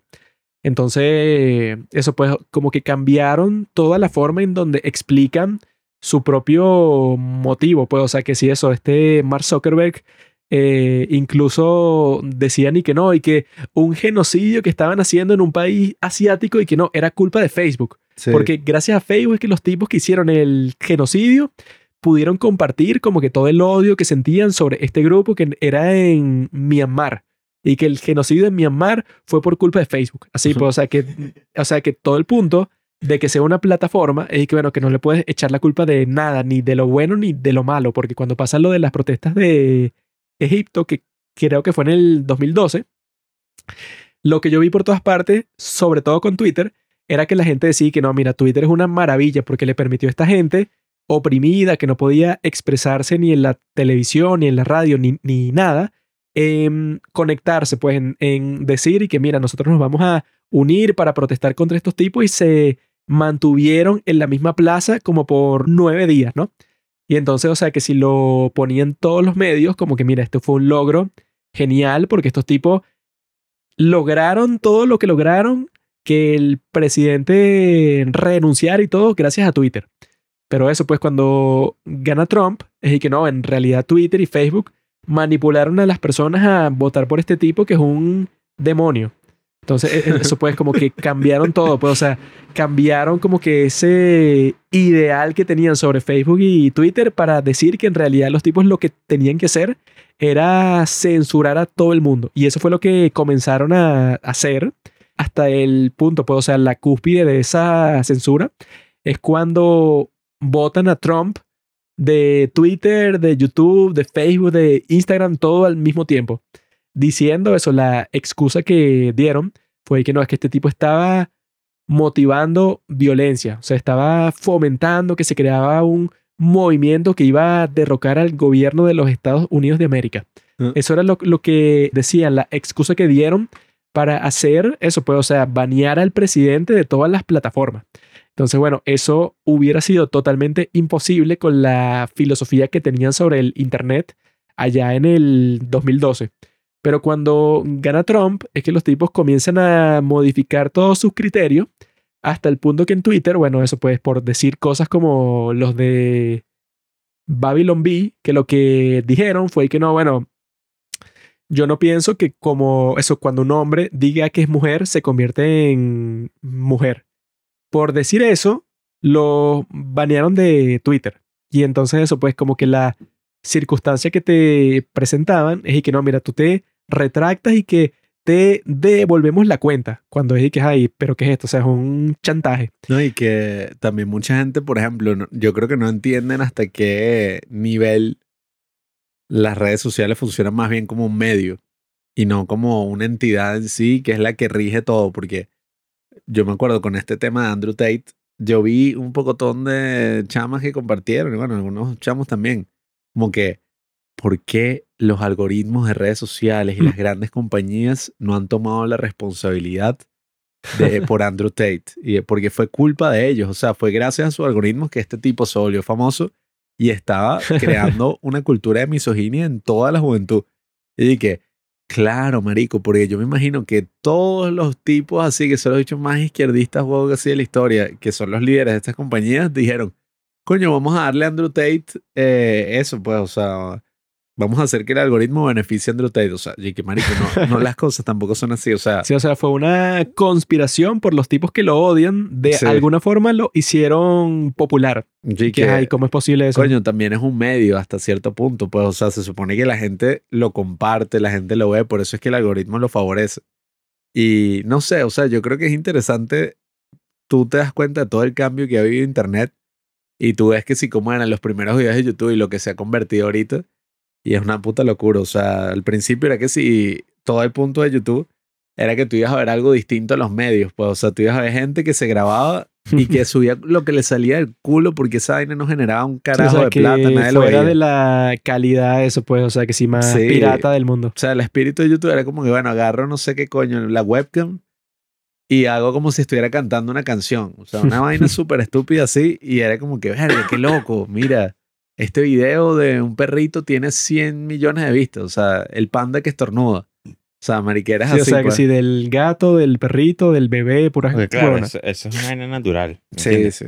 En tanto que como se masificó tanta la vaina, de algún momento se, entre comillas, se profesionaliza, ¿no? No, y se, o sea, suplantó completamente todo lo que eran los medios tradicionales. Sí, exacto, exacto. O sea, entonces, entonces ahí el tema de la producción toma relieve porque, bueno, vamos a competir. Ahí hay como un tema de competencia que, bueno, el que ofrece mejor producto es el que... Bueno, hasta el Se lleva más punto de que MrBeast se Marico, vuelve el número uno de todo Sí, YouTube no. cuando ven en cada video cualquier cosa que hace que sí el es espectáculo más grande posible, o sea, que le cuesta millones de un dólares. millón de dólares por, por estar en un, en un círculo, no hay que... Sí, o Sí, sea, obviamente que se va a hacer un espectáculo mucho más todos los grande. videos, 10 Tiene, millones, sí, cin- 50 no, cin- millones, exacto, una así. 50 No, y- millones. y Una que, locura. o sea, es de ping. Yo los he visto así y son súper adictivos, son todos. Sin Sí, embargo, yo, lo- yo, yo también. Tú dices como que que lo veía. Sí, pero tú también dices como que, ay, que, o sea, porque tú te entretienes, ¿no? Pero parece tal cual un programa de, qué sé yo, TLC, algo así. Sí, o Sí, sí. sea, es como bizarro porque también llega un punto en que tú dices que, bueno, pero estoy perdiendo el tiempo, pues, o sea, me estoy entreteniendo. pero llega un punto que es como que, marico, esto es una vaina hecha como para que tú se vuelva adictivo, pues, para que tú no Sí, lo dejes sí, de ver. sí. Pero más allá de eso, no te dejó con un carajo, o sea, no fue como que, claro, reflexioné viendo este, o sea, un coño, pues, o sea, eso es contenido Bueno, así que que sale, es- taca, taca, taca. taca.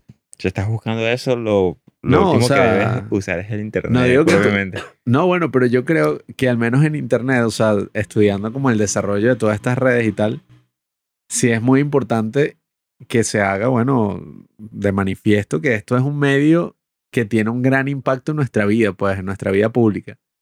Y que, coño, esos argumentos, pues, que se usan de que, no, eh, o eso es una vaina rechísima que influye en las elecciones y tiene el poder de cambiar el mundo, o cuando a mí me conviene, es una empresa privada y cualquiera que tiene el derecho de hacer lo que le salga el forro y que eso se financie por las publicidades. Sí. Entonces, marico, ¿qué Sí. quieres? O sea, Sí, al final lo importante es que eso se financie por las publicidades, que se vaya a la mierda todo, pues. Porque ya todo el mundo existe en Internet. O sea, YouTube, Twitter, Instagram, qué sé yo, TikTok, son literalmente los medios de comunicación. O sea, es una vaina que ya se ha vuelto demasiado No, y, y pública. que eso, pues, o sea, que lo que mencionan que es el conflicto principal que tienen los gringos con eso, es que, bueno, que tú tienes dos opciones. Tú eres una plataforma, entonces cualquier cosa que se diga ahí, a ti no te pueden responsabilizar por eso, pues, o sea, tú eres eso, pues, como la compañía del teléfono, en donde si yo digo cualquier cosa loca, o sea, si yo cuadro un atentado terrorista por teléfono, no es culpa de la compañía que me proveyó obviamente. ese servicio. Esa es una opción. Y la otra opción es que tú actúes como editorial. O sea, que sé que no, si sale en Twitter, todo lo que pasa ahí es responsabilidad de Twitter. O sea, eso pues Yo cualquier reculo tweet. lo que se dice. Sí, o sea, si yo digo Marico, es un poder odio a los judíos, ¿verdad? En Twitter, entonces, bueno, entonces Twitter tiene que ser responsable por lo que yo dije. Cuando es y que, bueno, entonces, ¿cuál de las dos es? Porque. Tienes claramente... Como, tienes como dos argumentos para defenderte de cualquier crítica de cualquier lado. Pero los tipos quieren ser las dos cosas. Sí, O sea, marico, cu- ¿qué cuando es les caen encima, dicen y que no, yo soy una plataforma, cualquier cosa que salga ahí no es mi responsabilidad. Pero cuando eso, cuando llega una elección presidencial, es que no, mira, yo me responsabilizo a suspender la historia de la laptop del hijo de Biden, porque no, porque eso es muy peligroso para la seguridad nacional. Entonces yo lo hago, pero porque soy responsable de las cosas que la gente publica. Y Entonces, no, lo que hicieron en ese caso si tú tratabas de darle al link del New York Post, no te sale, porque Eric no está baneado, pero no solo en Twitter, sino el link en sí. O sea, si tú publicas el link en sí, estás eso expulsado de. Twitter. No, y, Y el, que- y el FBI supuestamente se acercó a, la, a estas redes después a y juntos, pues. y dijeron y que mira, esta historia es una amenaza contra la seguridad nacional, entonces no puede salir. ¿No? Y que eso, pues, y que fue formulada por los rusos. Sí. O sea, es falsa en todo sentido. Cuando mentira, en realidad era verdad. O sea, era una laptop que tenía todo ese contenido. Los de Fortune incluso le hackearon al hijo de Joe Biden en el iCloud, o sea, la nube, y, sacaron, como 5000 fotos de unos videos iCloud, loquísimos. O sea, el bicho que se grabó, que si contando con una prostituta del crack. Y el bicho y que "Eh, así es, no. Otro bicho con fumando una pistola, metanfetamina, todas cosas. haciendo ah, así, haciendo, llorando. O sea, tiene uno que el bicho está llorando desnudo, completamente. "Ah, ah". Otro que es y que maldita puta, no, No, o sé sea, qué, una que prostituta. decían que todo eso era un fraude falso que no existía. Mm. Y ahí que, ay, la foto, weón. O sea, sí, no, en- entonces fue prohibido de Twitter y tal, porque que no, es que nos están engañando porque viene la elección del 2020. Y que, ah, pero si te están mostrando las fotos de la laptop y la evidencia que tienen, que bueno, que te demuestran que es cierta. Entonces, es- eso puede, o sea, que los tipos tienen que decidir cuál es el criterio que usan, pero no lo hacen porque lo que les conviene es y que no, nosotros somos las dos cosas. No, es que se manejan en dos discursos. Fíjate esto, cuando tú, cuando tú te creas una cuenta, por lo menos en cualquier red social, Mm. Digamos Twitter, ¿no? Términos y condiciones. Tú aceptas términos y condiciones que es esa lista que nadie lee. Sí. Sí, o sea, que son como 300 páginas. Pero digamos que ahí están establecidos los términos y condiciones con lo que tú vas a relacionarte con la red social, ¿verdad? Y eso funciona prácticamente como un contrato privado entre tal cual como una como un club. Ajá. ¿Me entiendes? Donde tú aceptas tales condiciones y bueno, y tú te comprometes a seguir ciertas reglas, ¿verdad? Tú no las lees, pero tú entiendes que, bueno, esas son reglas de carácter general que no se salen del sentido común, ¿verdad? Ahora, si yo acepto eso, si tú quieres agregar algo a, ese- a esos términos y esas condiciones, tú me tienes que consultar a mí. Claro, ¿Me entiendes? porque ya tú lo Porque- aceptaste. Porque, pues. nosotros, en- entre yo y el- la red social, ¿no? Ya existe un contrato. De tal manera que si tú quieres agregar algo, tú me tienes que consultar a mí para ver si yo manifiesto mi voluntad para aceptarlo o no. Y estos carajos no hacen eso. O sea, agregan términos y condiciones como que, bueno, No, y que eso es peor tuyo. reglas No, que de la comunidad. ¿Qué Sí, o comunidad? sea, son... Lo hacen medios públicas, pero tú no te das cuenta realmente de las modificaciones que se Claro. hacen. Eso es como a cada si un allí. estado fuera y que, bueno, mira, actualizamos la constitución, Sí. aquí está Sí, 3.000 páginas. No, no, y que bueno, hay no puedo. cinco páginas nuevas en las 300 que tú ya sabes. Entonces las nuevas son las 7, la 357 y, eso- la tal. a partir de eso yo tengo, digamos, el poder de hacer lo que quiera Sí, con esta relación No, y- contractual. y que por porque es una empresa privada y tal. ¿Qué es Y eso, está weón? diseñado, o sea, que eso lo llaman diseño oscuro, dark design o algo así.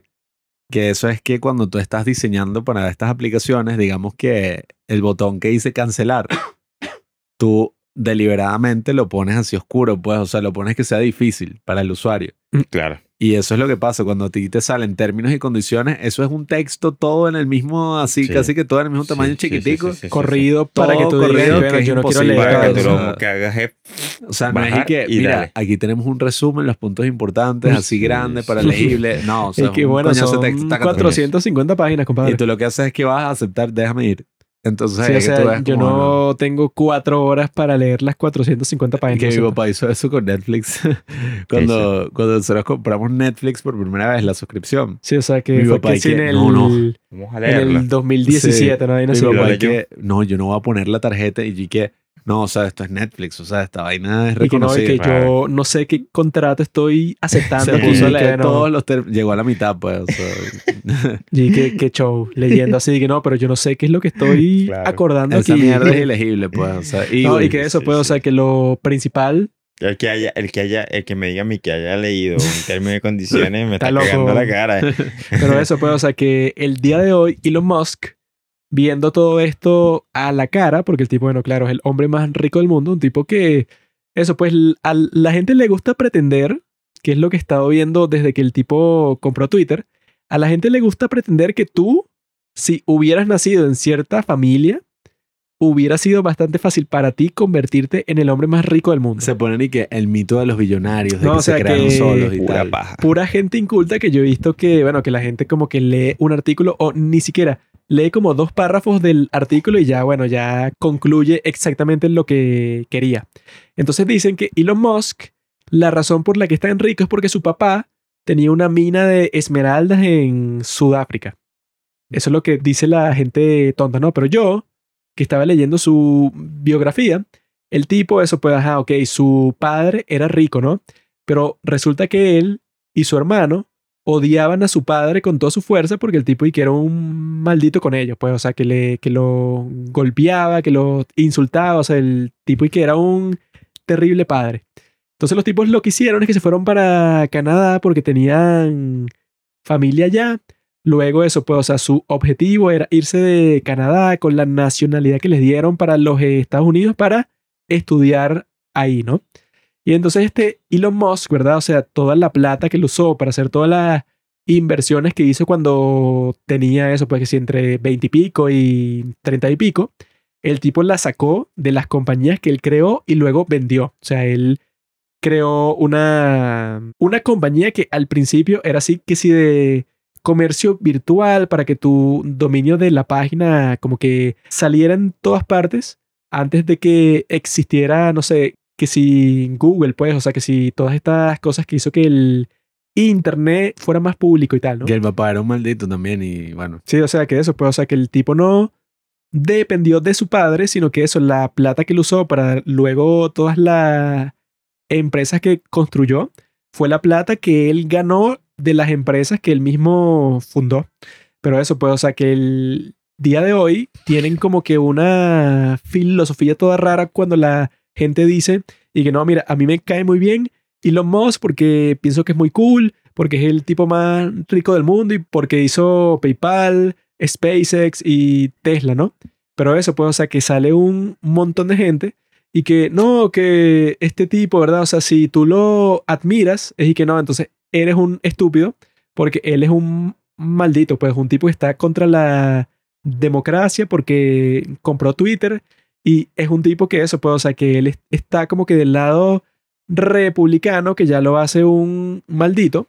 Y es un tipo que todas las cosas que construyó en realidad no las hizo él, sino que fue gracias a su padre. Y, y- y que bueno, pues, o sea, son gente que ya tomó una decisión, pues, o sea, que ya hizo una conclusión sobre la vida del tipo, pues, sobre su origen, cuando es mentira que eso, pues, o sea, que la gente cree, bueno, la gente tonta, piensa que el tipo y que no, bueno, si tú hubieras nacido en una familia millonaria como la de él, tú hubieras encontrado la forma de convertirte en el hombre más rico del mundo. Cuando obviamente no es así, ¿no? o sea, porque hay muchísimos millonarios en todas partes del mundo, pero no hay muchísimos billonarios, o sea, eso es algo excepcional. Pero hay gente, muchísima gente, pues, o así como que el, el mainstream, pues, o sea, que si la creencia principal es que el tipo se hizo billonario porque su familia era millonaria, cuando en realidad no fue así, pero para nada, pues, o sea, el tipo construyó su imperio, eso pues que sino con un montón de compras, inversiones, así, pero súper arriesgadas de todo tipo. Pero la gente como que para sentirse bien dice que no, mira, él no hizo nada, o sea, él no tiene ningún talento, ninguna inteligencia, ningún nada, o sea, el tipo es un idiota, o sea, el tipo es el hombre más rico del mundo, pero es un pendejo. Él solamente está ahí porque sus papás lo pusieron ahí, o sea, que es lo que dicen con Trump. Y que bueno, sí, el tipo es un gran estúpido y es billonario y presidente. Y que bueno, eso no funciona así. es que ese es el tema de los extremos. O sea, tú puedes decir y que. O sea, es estúpido decir que, que claro, este tipo, he grinded. O sea, el tipo lo único que hizo fue echarle bola y ya. Sí, bueno, y todos que fue sí, o todo por sea, su mérito. y Obviamente que no fue así. El tipo es un genio y tal. Por eso es que si tú te pones a trabajar todos los días en lo que quieres, Ah, vas sí. a volverte millonario. O sea, no, sí, o sea, eso es sería tonto que yo le diga a Pablo y que mira, si tú quieres ser exitoso como Elon Musk, simplemente sí. trabaja y tú trabajas duro y llega un punto que eres el hombre más rico del mundo. Y que obviamente que así no funciona. Obviamente eso es mentira, pero al mismo tiempo el otro extremo es súper estúpido. Pues, y que no, él en verdad no ha hecho un coño. O sea, todo eso fue porque él tuvo padres ricos y Sí. ya. Eso es lo más Y raro, o sea, o pero esa es como que la versión, eso pues como que Sí. aceptada por la mayoría de la Y gente. que Y que, yo bueno, que- Elon Musk en sí. realidad no hizo nada. Y es como la más, a ver, resentida de todas, porque en la otra, al menos, bueno, quizás te deprimas porque no te vas a volver Elon Musk, pero al menos te pones a trabajar. Sí. La otra es como que no, marico, es que tú eres una mierda, o sea, tú no vas a lograr nada porque tus papás no son billonarios, Sí, millonarios. o sea, no, y que eso, si tus papás lo fueran, tú por arte de magia también eres un genio, pero no es por ti, es porque eres rico. no, y que y bueno, tú puedes conocer a un montón de gente que es rica y al mismo tiempo es estúpida. Exacto. O y hay muchísimos casos de gente que heredó millón, una una millonada y terminó arruinándose porque no supieron administrar lo que, Sí, o sea, lo que conllevaba eso. Eso es lo, lo que- gastaron como si fuera Exacto, un exacto, casino. O sea, exacto. Eh, Hay, hay un documental de la Deutsche Welle que, que toca este tema de cuando el- la gente se vuelve millonaria de, un- de la noche a la mañana por Ah, ya. una cuestión de la lotería. Sí. Que tú dices, coño, te ganaste un poco de dinero, coño, me imagino que eso no joda, te va a resolver tu vida. Y resulta exactamente lo opuesto. O sea, que ganas la lotería, Se jodan. te gastas la plata que sigue una joda, un mes ahí te volviendo lo- volviéndote loco y terminas siendo incluso más pobre de lo que eras antes porque incluso te endeudas por, por porque bueno, no puedes sostener esa no, sí, o sea, ese que nivel de vida. compraste un yate, un carro de lujo, Entonces- una mansión. Entonces, obviamente hay un hay un crédito, ¿no? De de que coño, si tú tienes, ok, naciste en una cuna rica, pero eso no te garantiza que tú vas a multiplicar esa riqueza por cuatro, por cinco, como lo hicieron los Musk. No, y que bueno, que es una vaina el súper difícil. caso de él fue que sí por 500, pues. Exacto, o sea, tienes que saber administrar la vaina porque no es tan sencillo así no, como, es que como eso se pues, y que plantea. no, que lo que lo dicen y que no, bueno, si yo a ti, Arsenio, te doy un préstamo de un millón de dólares, bueno, cualquier persona, convierte ese millón de dólares en una empresa de 600 millones de dólares. Sí. Obviamente que no puedo, o sea, para hacer así. eso tienes que ser un tipo, no sé, con una super idea, Sí, con una inteligencia muy grande, con suerte, con No, todo y- para y que se multiplique así, pues. Eso es lo que yo llamaría el chantaje del privilegio. Porque, o sea, siempre, a ver, cuando hablamos de privilegios y de una cosa sobre la otra, yo creo que la única forma válida en que uno podría hablar de privilegio es quizás por, bueno, tener un poco de empatía o qué sé yo, si acaso, y todavía me parece como ladilla. Y que, ay, bueno, reconoce tu privilegio y tal. Pero, oye, yo odio hablar siempre como que en esos términos porque se siente como que, bueno, ok, eso me ha pasado mucho. Yo no puedo hablar de ningún tema porque entonces mi experiencia queda invalidada porque me dicen que yo soy privilegiado. O sea, un venezolano viviendo en uno de los países con la economía más mierda de todo tal, no, yo soy privilegiado porque yo no estoy pasando hambre, no sé qué cosa. O sea, evidentemente siempre va a existir una cadena de privilegio, va a haber gente menos privilegiada y tal. Pero cuando se habla así, coño, a mí me da como una rechera porque es como que, no, yo voy a invalidar absolutamente toda tu persona porque existe alguien que le está pasando peor que tú. y que bueno, pero es que eso tiene un solo nombre, puedes victimizarse. O sea, tú te vas a victimizar a ti y a todo al, al 99% de la humanidad, que no es Elon Musk, o sea, que no es billonaria, vas a victimizarlos a todos por envidia, pues, por envidia, por resentimiento. No, y que eso puede, o sea, que ya impotente, pues. suena totalmente absurdo que tú digas y que no, es que él en realidad no tiene ningún mérito. O sea, Sí, sí. no es que tiene poco, sino que no tiene ninguno. Porque él y que no, bueno, Tesla, él le entró a Tesla cuando ya era una super empresa con todo listo. Él entró a. SpaceX cuando ya pasa- era la, eso pues, no sé, que si la prometedora joya del futuro. Y bueno, es mentira, bueno, o Ah, sea, ah, lo es imposible. O sea, eso puede, o sea, para cualquiera debería ser obvio que es imposible que tú te conviertas en el hombre más rico del mundo por suerte. O sea, o sea, lo que dicen eso es que realmente no entienden la responsabilidad y la presión que conlleva ser emprendedor. Porque es ser emprendedor, weón, es una vaina súper jodida. Mm. Porque, a ver, tú tienes una idea. Tú dices, coño, esta idea va a cambiar el mundo. Y con esto no joda, voy a mejorar la vida de las personas y por lo tanto voy a recibir un, un crédito a cambio. Marico, ¿cuántas personas han tenido ideas que creen que van a cambiar el mundo y terminan siendo una mierda? Y además que... La gran cuan- mayoría. Y además cuando tú, cuando tú inviertes, marico, el riesgo es grandísimo. O sea, imagínate si tú eres Elon Musk y, y arriesgas con, con Tesla. Has invertido un dineral. O sea, si esa vaina no te sale bien, tú estás corriendo el riesgo de haber perdido un dineral. No, y que eso, pues, en la biografía te cuentan que el tipo con cualquiera de las empresas que fundó, al principio todo el mundo le decía, y que mira, tú eres un idiota estando Ah, bueno. invirtiendo millones de dólares en Es esto que no tiene futuro. O sea, que, Es que que es eso. con SpaceX fue, y que no, los tipos se fueron a comprar un cohete en Rusia. Y entonces, y que no le funcionó porque el cohete que les vendieron estaba defectuoso. Y entonces, que si sus primeros, no sé, como que 15 lanzamientos fueron un fracaso. Hasta el punto que los tipos tuvieron éxito como en el, no sé, en el 21 por fin medio funcionó. Entonces, y que bueno, que tú digas que no, él en realidad ya tenía todo, todo hecho. Y que Eso bueno, arrechísimo. pura mentira porque el tipo al principio, eso, cuando estaba financiando todo eso, todos le decían y que estás loco, weón, ¿por qué simplemente no disfrutas la plata que tienes y ya? ¿Para qué creas compañías nuevas? Es que ahí está la cuestión que te digo del riesgo. O sea, cualquier emprendedor se enfrenta a un riesgo de que, bueno, su idea cale o no en la realidad. O sea, que la gente la, la- le guste o no le guste. De lo contrario, marico, te encuentras en una situación de, a- a donde habrás perdido ¿no? un poco de dinero y bueno, a nadie, a nadie le va a importar eso. Y que no, a nadie le va a importar eso. yo tenía buenas intenciones. Exacto, y además tú Mm. te pones a ver, ajá, marico, ¿cuántas personas hay en el mundo?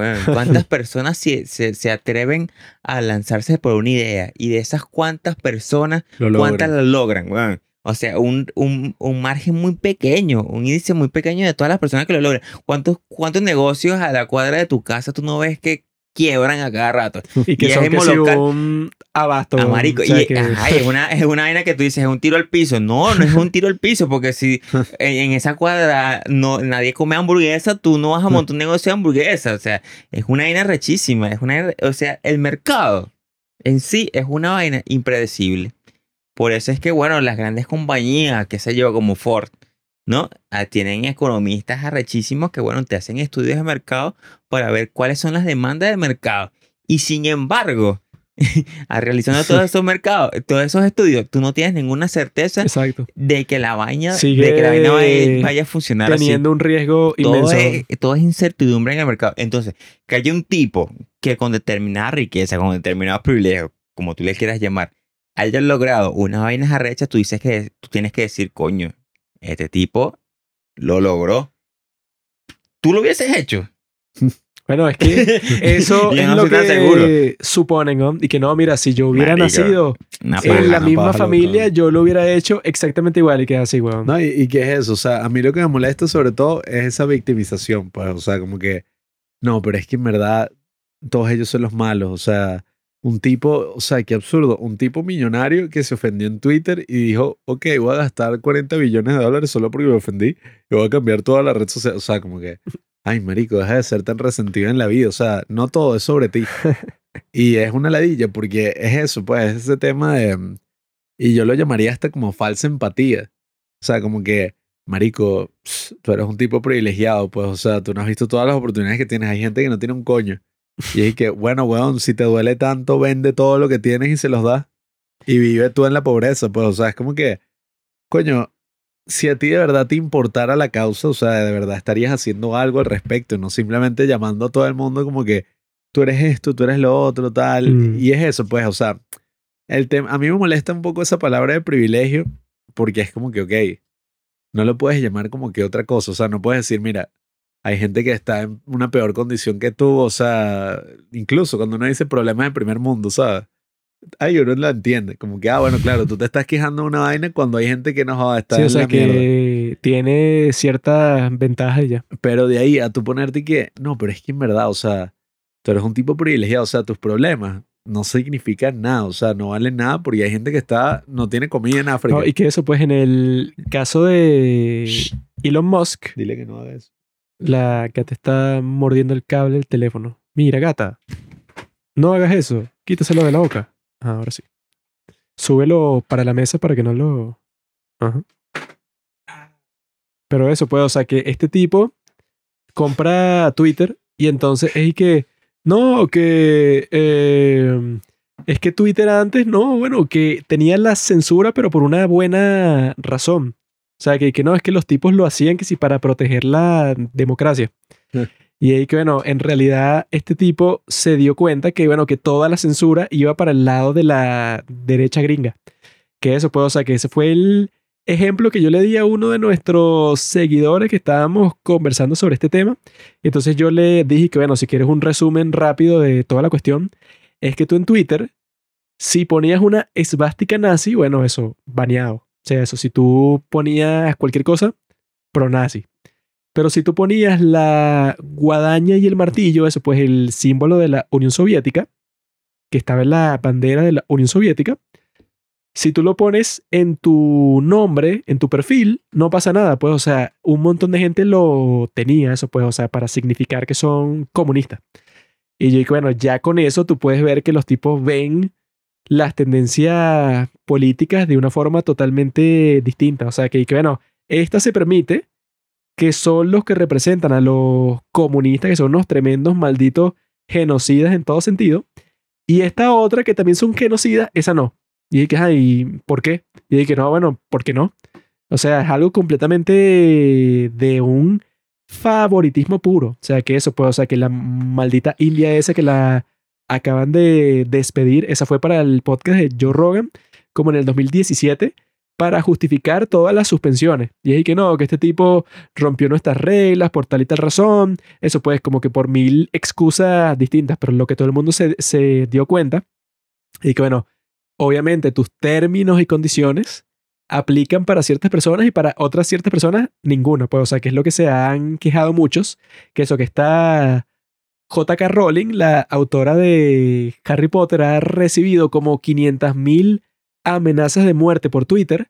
Obviamente que a ninguna de esas personas las han suspendido porque la gente la estaba amenazando a muerte porque ella dijo que los transexuales estaban como que desestimando el derecho de las mujeres, porque lo, eso pues las mujeres transexuales no son mujeres. Eso, eso fue lo que dijo.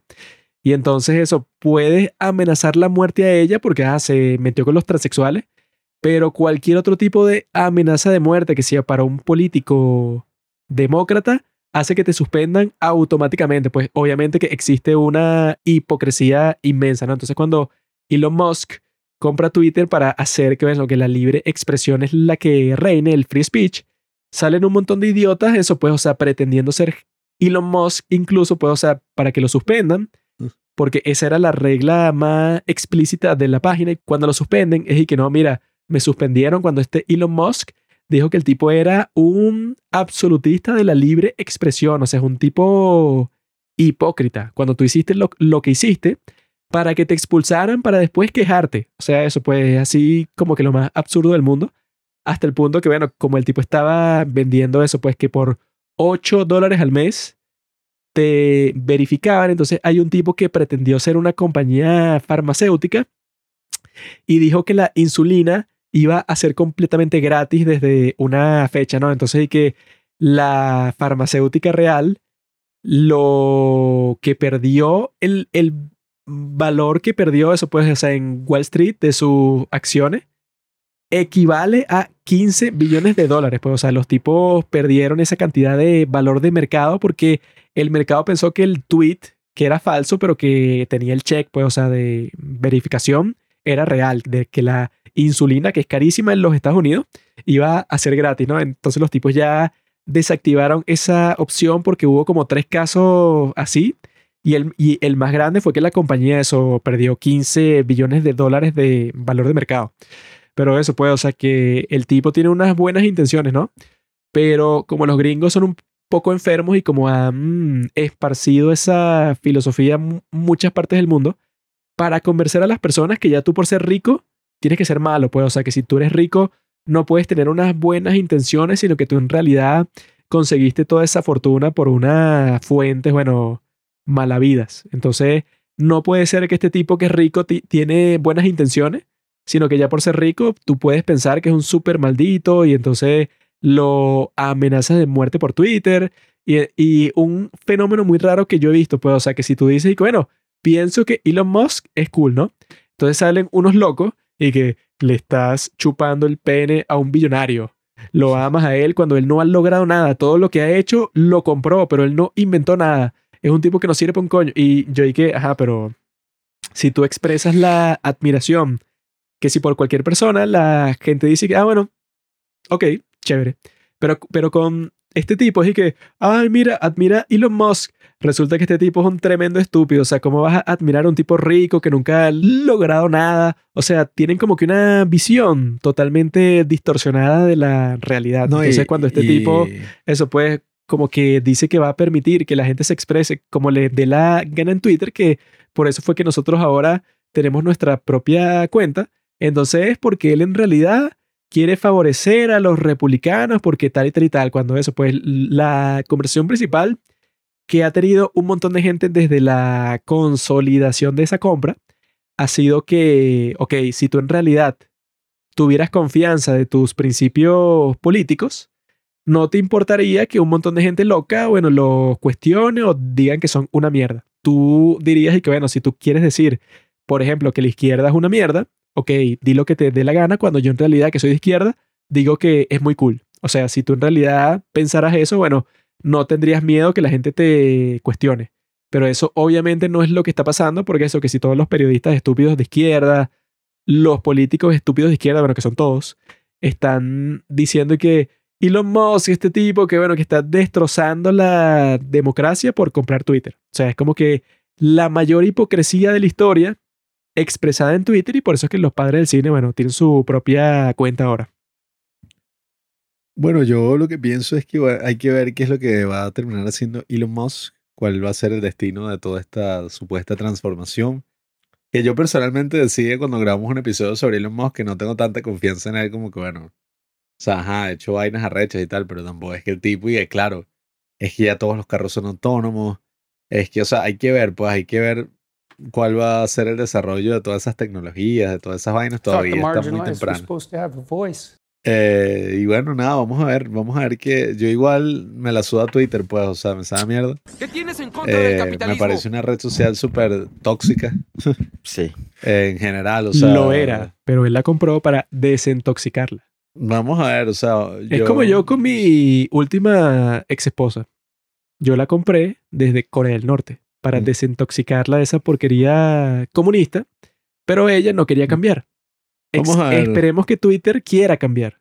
Vamos a ver cuáles son los ideales que va a planear y va a poner este Elon Musk. Y bueno, Ya los puso, ya los puso. vayan a seguirnos en Twitter, que necesitamos tener cloud, necesitamos tener. Necesitamos de tener seguidores. mínimo 100 mil. Mínimo 100 mil para comenzar a esparcir nuestro mensaje especista. Eso puede como que excluir a las demás especies de nuestro ideal. No me gustan los perros, los gatos, nada de eso. Todo tiene que ser humano 100%. No me importa el sufrimiento de los demás seres vivientes. Pero bueno, no sé. Pero bueno, amigos, La marica de Arsenio tiene una clasecita a las 7 del- de la mañana, ¿verdad? Tienes que irte, papi. ¿Ah?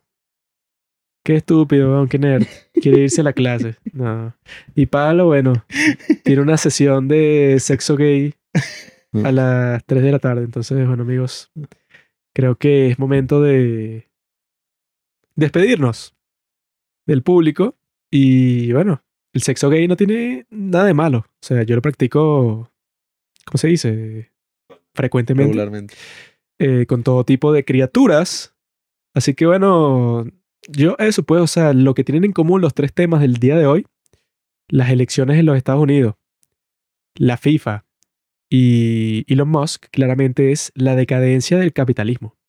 Hemos llegado ya al último estadio, pues a la última fecha del dominio del capitalismo y ahora vamos a hacer una transición a lo que llaman el machismo, en donde simplemente no existe como que un sistema social ni nada, Sexismo. sino que los hombres simplemente dominan, pues. O sea, nosotros demandamos, o sea, dictamos todas las cosas que van a suceder.